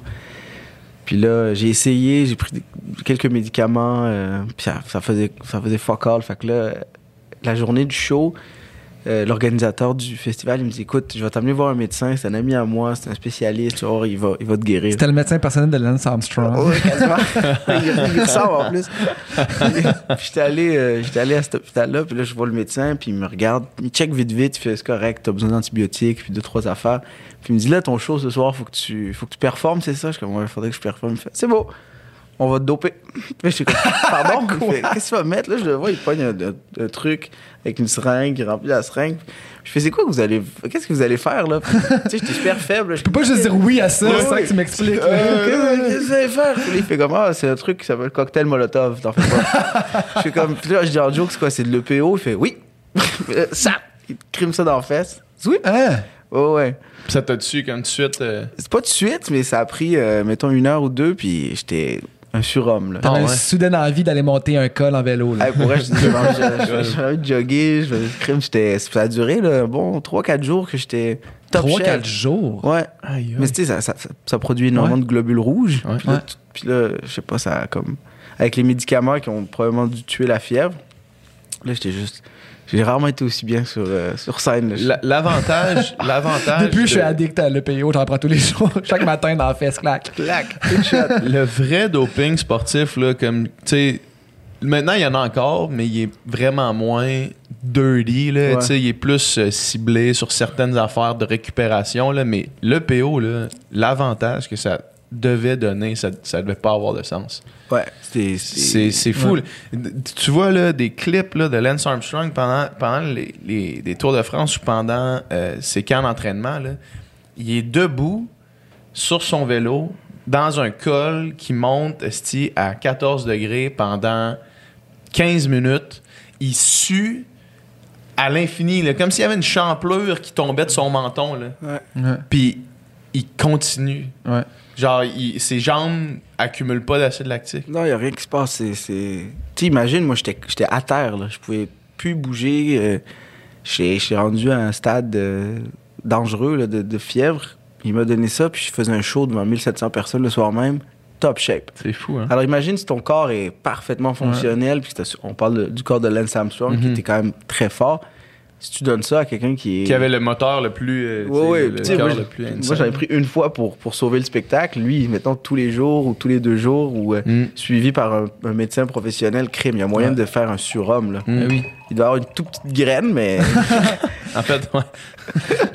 Probablement. Moi, j'avais déjà ben, entendu des, des, euh, témoignages justement de cyclistes que, tu sais, que c'était ouvert par après là-dessus, tu sais, puis c'était hey, la différence, c'est tu montes un col que tu le sais que normalement tu aurais les jambes en feu, là, qui Ouais. brûle, là, que tu veux mourir, puis là, c'est comme tu montes ça, puis t'es correct. Là, puis Ouais. tu- tes pulsations restent correctes. Ouais, parce que là, il y a des limites à ce que le corps humain peut faire.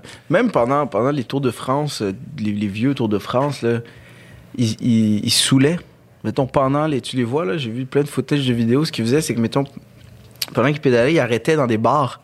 Les cyclistes arrêtent dans des bars, puis ils se poignent des bières. Puis il y a des, du monde qui leur donne des bières, ouais, parce que ça leur permettait de continuer. Parce que C'est des carbs. là. c'est des carbs, c'est des carbs, tu les brûles, puis mettons, si tu sens moins la douleur un peu. Ouais. ben oui, tu sens moins la douleur. Moi, quand j'habitais à Laval, à, à, à- à Sainte-Dorothée, tu sais, j'avais pas de voiture, j'avais pas de permis, puis je, je travaillais à Laval, puis je sortais, mettons, le vendredi soir après la job. Ouais. Fait que je finissais, mettons, à, je sais pas, 11h30 au resto, puis je, prenais, je me déplaçais strictement qu'en vélo, tout le temps. Je prenais mon bike, puis je partais de Sainte-Dorothée jusqu'au Saint-Sulpice, en vélo. Puis ça me Mhm. prenait, mettons, une heure et demie en prenant des, des, des, des courts chemins puis des raccourcis.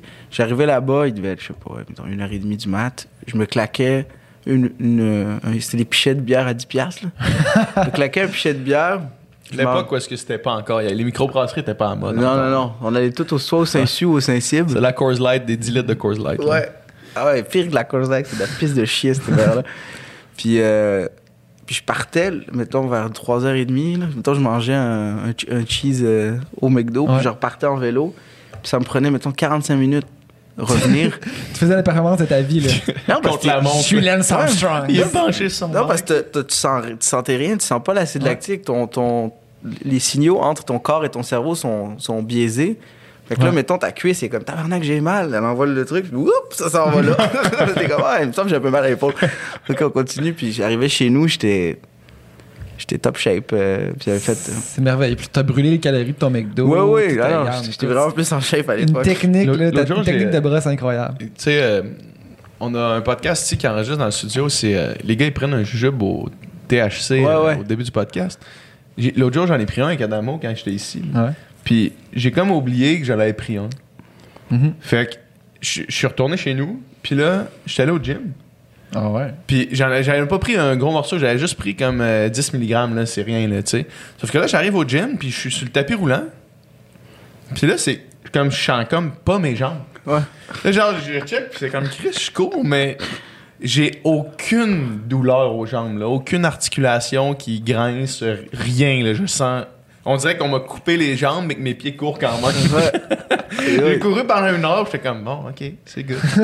Tu partais à rire pour aucune raison, c'est ça, c'est. Ah, le gars, riait. Finalement, quelqu'un qui me voit, j'étais juste complètement défoncé. là, en fait, t'étais genre un zombie sur ton truc. Moi, j'ai l'impression que j'étais correct. Genre, je me tenais ses rangs. Hey, c'est la course de ma vie. Les jambes, ils traînaient en arrière. Oh, God. Euh, sur, quoi, euh, sur, sur quoi tu travailles que tu peux parler en ce moment? A- Euh, que les gens vont, vont voir le, le projet, Projet 2000. Projet 2000 ouais. Projet 2000, ouais, ouais, que là, on a tourné cet été. Mhm. C'était- C'était un, des, euh, c'était un des tournages que j'ai fait, mettons, en conséquent, les cinq, cinq tournages en même temps. Euh, Fait que vous pouvez voir mes cernes. euh, non, mais c'est c'est le fun parce que le personnage fit avec. Tu sais, j'arrivais, mettons, sur, euh, sur Projet 2000, puis moi, j'avais comme dormi une heure cette nuit-là, puis Ouais. mon personnage est très. Fatigué.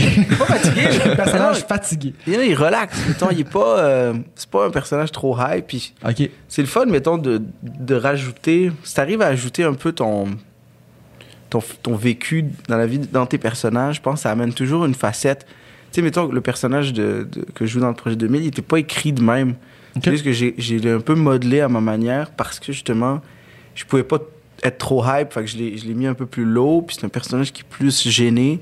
Ouais. Je trouve que ça, ça donne une super belle dimension à ce personnage-là. Euh, je tournais aussi Mon Fils, Mhm. qui va sortir très bientôt, euh, qui est le- une série dramatique euh, sur la maladie mentale où je jouais un bipolaire accro au speed qui vit dans la rue. Fait que là, mettons, j'a- j'arrivais là, ouais, j'arrivais là puis j'étais- vraiment... Faut vraiment que tu switches euh, Tu switches. dans tes rôles. Là. ouais, tu switches. Puis on tournait tout le temps de nuit. Mhm. que C'était parfait parce que, mettons, j'arrivais là, je me prenais deux cafés avant de commencer à tourner, puis ça faisait que j'étais nerveux, mais fatigué. Puis c'est ça, mettons, quand, quand t'es. Quand t'es- les gens qui vivent dans la rue, ils, sont, ils dorment pas beaucoup, puis ils se, ils se stimulent. Fait que, ça donnait une espèce de. Tu sais, je shakais tout le temps, j'étais comme. Puis même des fois, les, les, les, le caméraman il était comme, OK, mais la take est finie, il m'a dit, tu peux, euh, tu peux arrêter. Là, de... C'est comme, Ah, non, méthode non, acting. non, non, ça c'est moi. là. c'est pas, c'est pas le personnage. Quelqu'un un café? fait que ça a rajouté de quoi, ce personnage-là. Puis tu sais, c'était comme émotionnellement, tu es toujours fragile quand tu dors pas beaucoup, là, tu manges pas assez, tu bois du café. Euh, là, tu joues un, un personnage qui est triste. Fait que il était vraiment troublé. Puis à ce moment-là, moi, j'étais pa- particulièrement troublé. Genre, j'arrivais pas à, à gager mes émotions. Puis c'est un personnage qui est de même. Mhm. Fait que je l'ai comme intégré au personnage. Euh, là, après, bon, je, je tournais aussi Like Moi. Like Moi, ça a été plus difficile parce que c'était dur de. Tu sais, Like Moi, c'est des personnages un peu plus. C'est très, euh, très mécanique. Ça, j'ai trouvé ça tough, mettons, pour les textes, parce que t'as énormément de textes à apprendre. Puis je faisais Like Moi en même temps, puis je faisais quoi d'autre? J'en avais d'autres. C'est débile. T'as réussi à pas faire le burn-out hein, avec tout ça ou? J'ai réussi. J'ai réussi. euh, je sais pas comment, mais j'ai réussi. Mais avec un bon entourage, je pense. Puis, Ouais. euh, puis aussi, il faut que tu prennes un congé au moins dans l'année, une petite semaine, que tu- ça te permet de. Puis, Ouais. c'est aussi Ben, tu de. tu sais, juste ce que tu viens de dire, là, c'est extrêmement révélateur de comme le, le- le mode de vie que, que tu mènes, de dire faut aussi que tu prennes des congés l'année, une petite semaine, Ouais. une semaine de vacances dans une année complète. Ouais, parce que des fois, t'en as pas. C'est fou. ouais. Moi, je, moi, je dis souvent. faut aussi que tu prennes des vacances, une petite une semaine. semaine, ouais. c'est rien, là. Mais des fois, j'ai une journée de congé, puis je dis, euh, je dis que je suis en vacances. Ouais. Je dis, ah non, de- demain, je suis correct, je suis en vacances. Puis tout le monde est comme, mais t'as une journée. Ça s'appelle un congé. Je suis Hmm. comme, ah non, non, pour moi, c'est des vacances. C'est ça le pire, c'est parce que c'est pas comme c'est pas une semaine de vacances en plus des fins de semaine, c'est parce que les fins de semaine, t'es sa job aussi. Ouais. là. Oh oui, ça, c'est. C'est même le principal de ta job, ça fait les fins de C'est les fins semaine. de semaine, tu sais, les shows la semaine, euh, c'est dur pour l'horaire, mais ben, c'est- faut que tu aies des amis aussi qui, qui font la même chose que toi parce que, tu Mhm. sais, moi, mettons, le, le- j'ai euh, exceptionnellement le mardi matin, je commence à 9 au lieu de commencer à 8. Je fais comment je peux aller prendre un verre le lundi. Qui veut prendre un verre le lundi soir? Tout le monde est comme, ben non, on travaille tout à 7, 8 demain matin. Mhm. Fait que t'as jamais le même horaire que les autres. Puis là, le vendredi soir, bon, c'est la fête de tel, on fait un gros souper, on, ah, je peux pas. J'étais à, Cana- euh, j'étais à Alma en show. Mhm. Le temps que je revienne, euh, il va être 3h, 4h du matin. Puis là, le lendemain matin, tout- ils vont tous déjeuner parce qu'ils vont bruncher. Toi, t'es crevé parce que t'as fait de la route toute la nuit. Fait que c'est dur de, de gager ces... Fait que finalement, c'est bon, ben, je vais rappeler Yannick Damartino puis. Julien Lacroix. Ben ouais, c'est ça. On se l'appelle, t'es où? Il dit Sherbrooke. Ah, moi, j'étais à Québec. Ouais, on se rejoint à Montréal. puis là, on arrive. euh, puis on, on, on chill entre nous. Puis, euh, puis on est allé se voir la face. Mais gars, on est dispo. On est dispo. C'était les seuls gars dispo à Montréal. Mais là, cette année, je vais, je vais diminuer. J'essaye de diminuer la charge de travail. Comme là, en ce moment, il y a Ruking sur lequel je tourne. Euh, il y a mon show. Je travaille aussi sur mon deuxième show que je suis en train d'écrire. Euh, puis après ça, c'est des petites affaires à gauche puis à droite. Euh, J'essaie de pas trop, pas trop m'engager dans des gros, gros projets parce que ça va me permettre d'écrire surtout mon Ouais, deuxième ouais. show. Puis là, c'est- je vais pouvoir reprendre ce beat-là de vie que j'aimais tellement, genre me lever, écrire, jouer. Mhm. Enfin, puis ça, ça, ça serait vraiment le fun. Puis, euh, puis c'est pas mal ça. Sinon, j'ai-tu d'autres trucs que je fais en ce moment? Euh, Puis, puis le show, là, en ce moment, t'es plus en région, je pense? C'est-tu du rodage ou là, c'est. Non, non, j'ai commencé mon show. ouais. Depuis avril, j'ai commencé mon show. On a fait, euh, on a fait euh, une formule différente. Normalement, tu fais une première, une première médiatique, tu fais deux, deux jours. Ouais. T'as fait comme 20 jours. hein, Nous, on a fait 22 soirs de- quasiment d'affilée à la Mhm. Place des Arts parce que on, on trouvait que c'était le fun comme... comme... Pourquoi faire deux? Faisons 22. Ouais, Ben plus le 22. fun. Ouais, mais c'était- parce que souvent, tu fais deux soirs, puis là, mais il y a tellement de gens qui peuvent pas les voir pour, Ouais. pour X ou Y raison. Mais là, si tu fais 22 soirs en un mois, tu fais ben, t'as pas de mauvaise ré- non. de manquer le show. Là. Mhm. exact. Tu sais, je peux pas ce jour-là, mais il m'en reste 21. Puis là, on, on en refait, on revient sur Montréal aussi bientôt. On, va, on est rendu à 29 shows euh, sur Montréal. OK. Puis on- au total, on est rendu à. Du show officiel, je pense 60 70, 72. Ah ouais? Plus on a fait 100 shows de rodage avant. Fait qu'on est à 172 shows, puis là, il en reste, il en reste encore une bonne Mm. 50, 60, peut-être. Wow. Peut-être un peu plus. C'est fou. C'est quoi le. Tu sais, on a parlé un peu de tantôt de ton inspiration à des choses du jour, puis de, de- juste de vivre, puis de trouver l'inspiration là-dedans. Mais c'est quoi, mettons, les grands thèmes du spectacle? Y en a-tu, genre? T'as-tu des choses plus que du. Aucun jugement dans ma question, mais est-ce que c'est plus justement l'observation du jour le jour ou tu as vraiment des thèmes, des choses que tu veux communiquer ou discuter dans ton spectacle? Ben, c'est qu'à partir, tu pars toujours de quelque chose qui vient de toi-même. Ouais. Je pense que c'est la meilleure manière d'écrire quoi que ce soit ou de partir n'importe quel projet. Pars de toi-même, puis après, tu pourras bifurquer dépendamment de. Fait que moi, je pars d'expériences personnelles, puis après ça, je développe sur des, sur des idées. Euh, mettons, euh, mettons, je parle d'un moment où je me suis fait arrêter par la SWAT euh, quand j'étais à l'École nationale de l'humour. Ouais, à cause d'un tournage, on s'est fait arrêter dans l'école. Puis Hein? ben, moi, je me suis fait arrêter. Puis de ce, de ce numéro-là, je découle sur euh, les, les tueries aux États-Unis. Mhm. Puis là, j'ai un numéro complet sur, sur les, les tueries dans les États-Unis, celles dans les écoles, ce que Trump a dit, je sors des pourcentages. Puis après ça, j'offre une solution. Je dis là, qu'est-ce qu'on pourrait faire pour diminuer les tueries aux States? Fait que c'est c'est comme un- tout ça, c'est un 20-25 minutes, mais ça part d'une expérience personnelle. Puis là, tu. tu sais, C'est comme j'ai trébuché dans la rue, ouais, mais c'est parce qu'il y a peut-être pas assez de, de sel dans les rues, ouais, mais en même temps, c'est des travailleurs qui sont pas assez payés, mais les syndicats. Là, puis là, puis là, Mm. tu sais, tu. c'est L'effet entonnoir, tu commences avec Ouais. quelque chose. Ben, ou l'entonnoir Inversé. inversé, ouais. tu pars avec quelque chose de petit, anodin, personnel, puis tu développes à quelque chose d'énorme, sociétal, puis Mm. social. Que tu... Fait que c'est comme ça. Tu sais, je parle de ça, je parle de.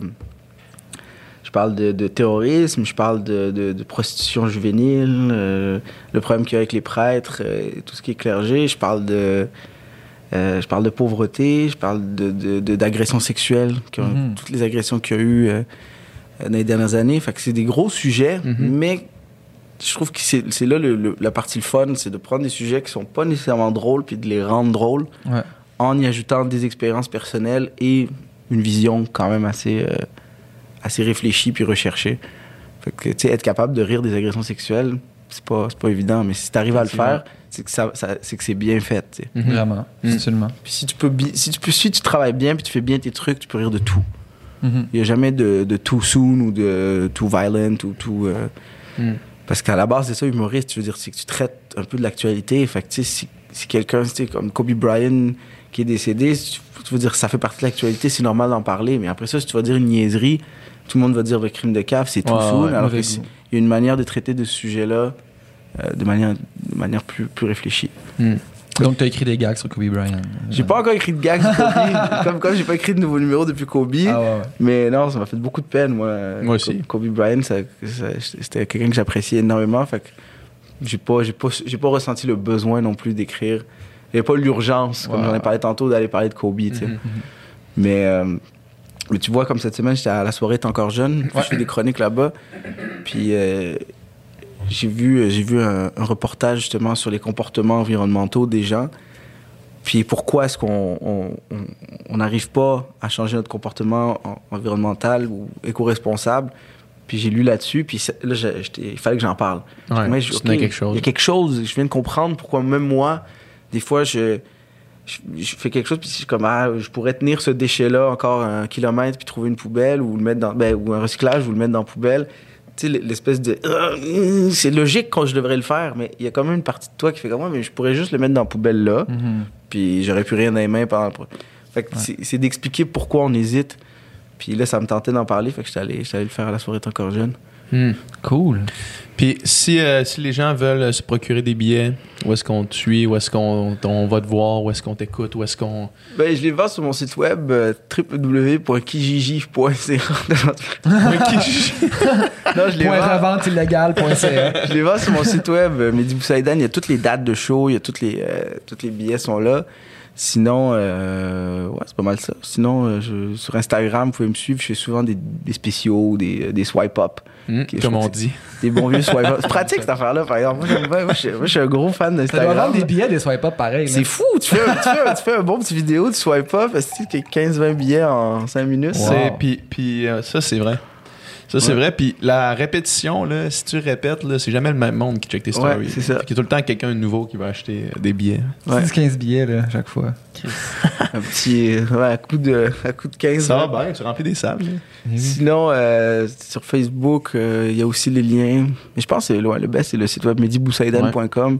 Il y a toutes les infos nécessaires. Maintenant, on vend de la merch en plus. Yeah! C'est quand même cool. J'ai des t-shirts Netflix. C'est très hot. cool. C'est très hot. Ouais. Merci beaucoup d'être venu nous parler. Merci à vous autres, les gars. C'était vraiment hot. Puis là, ça a-tu désenflé un peu?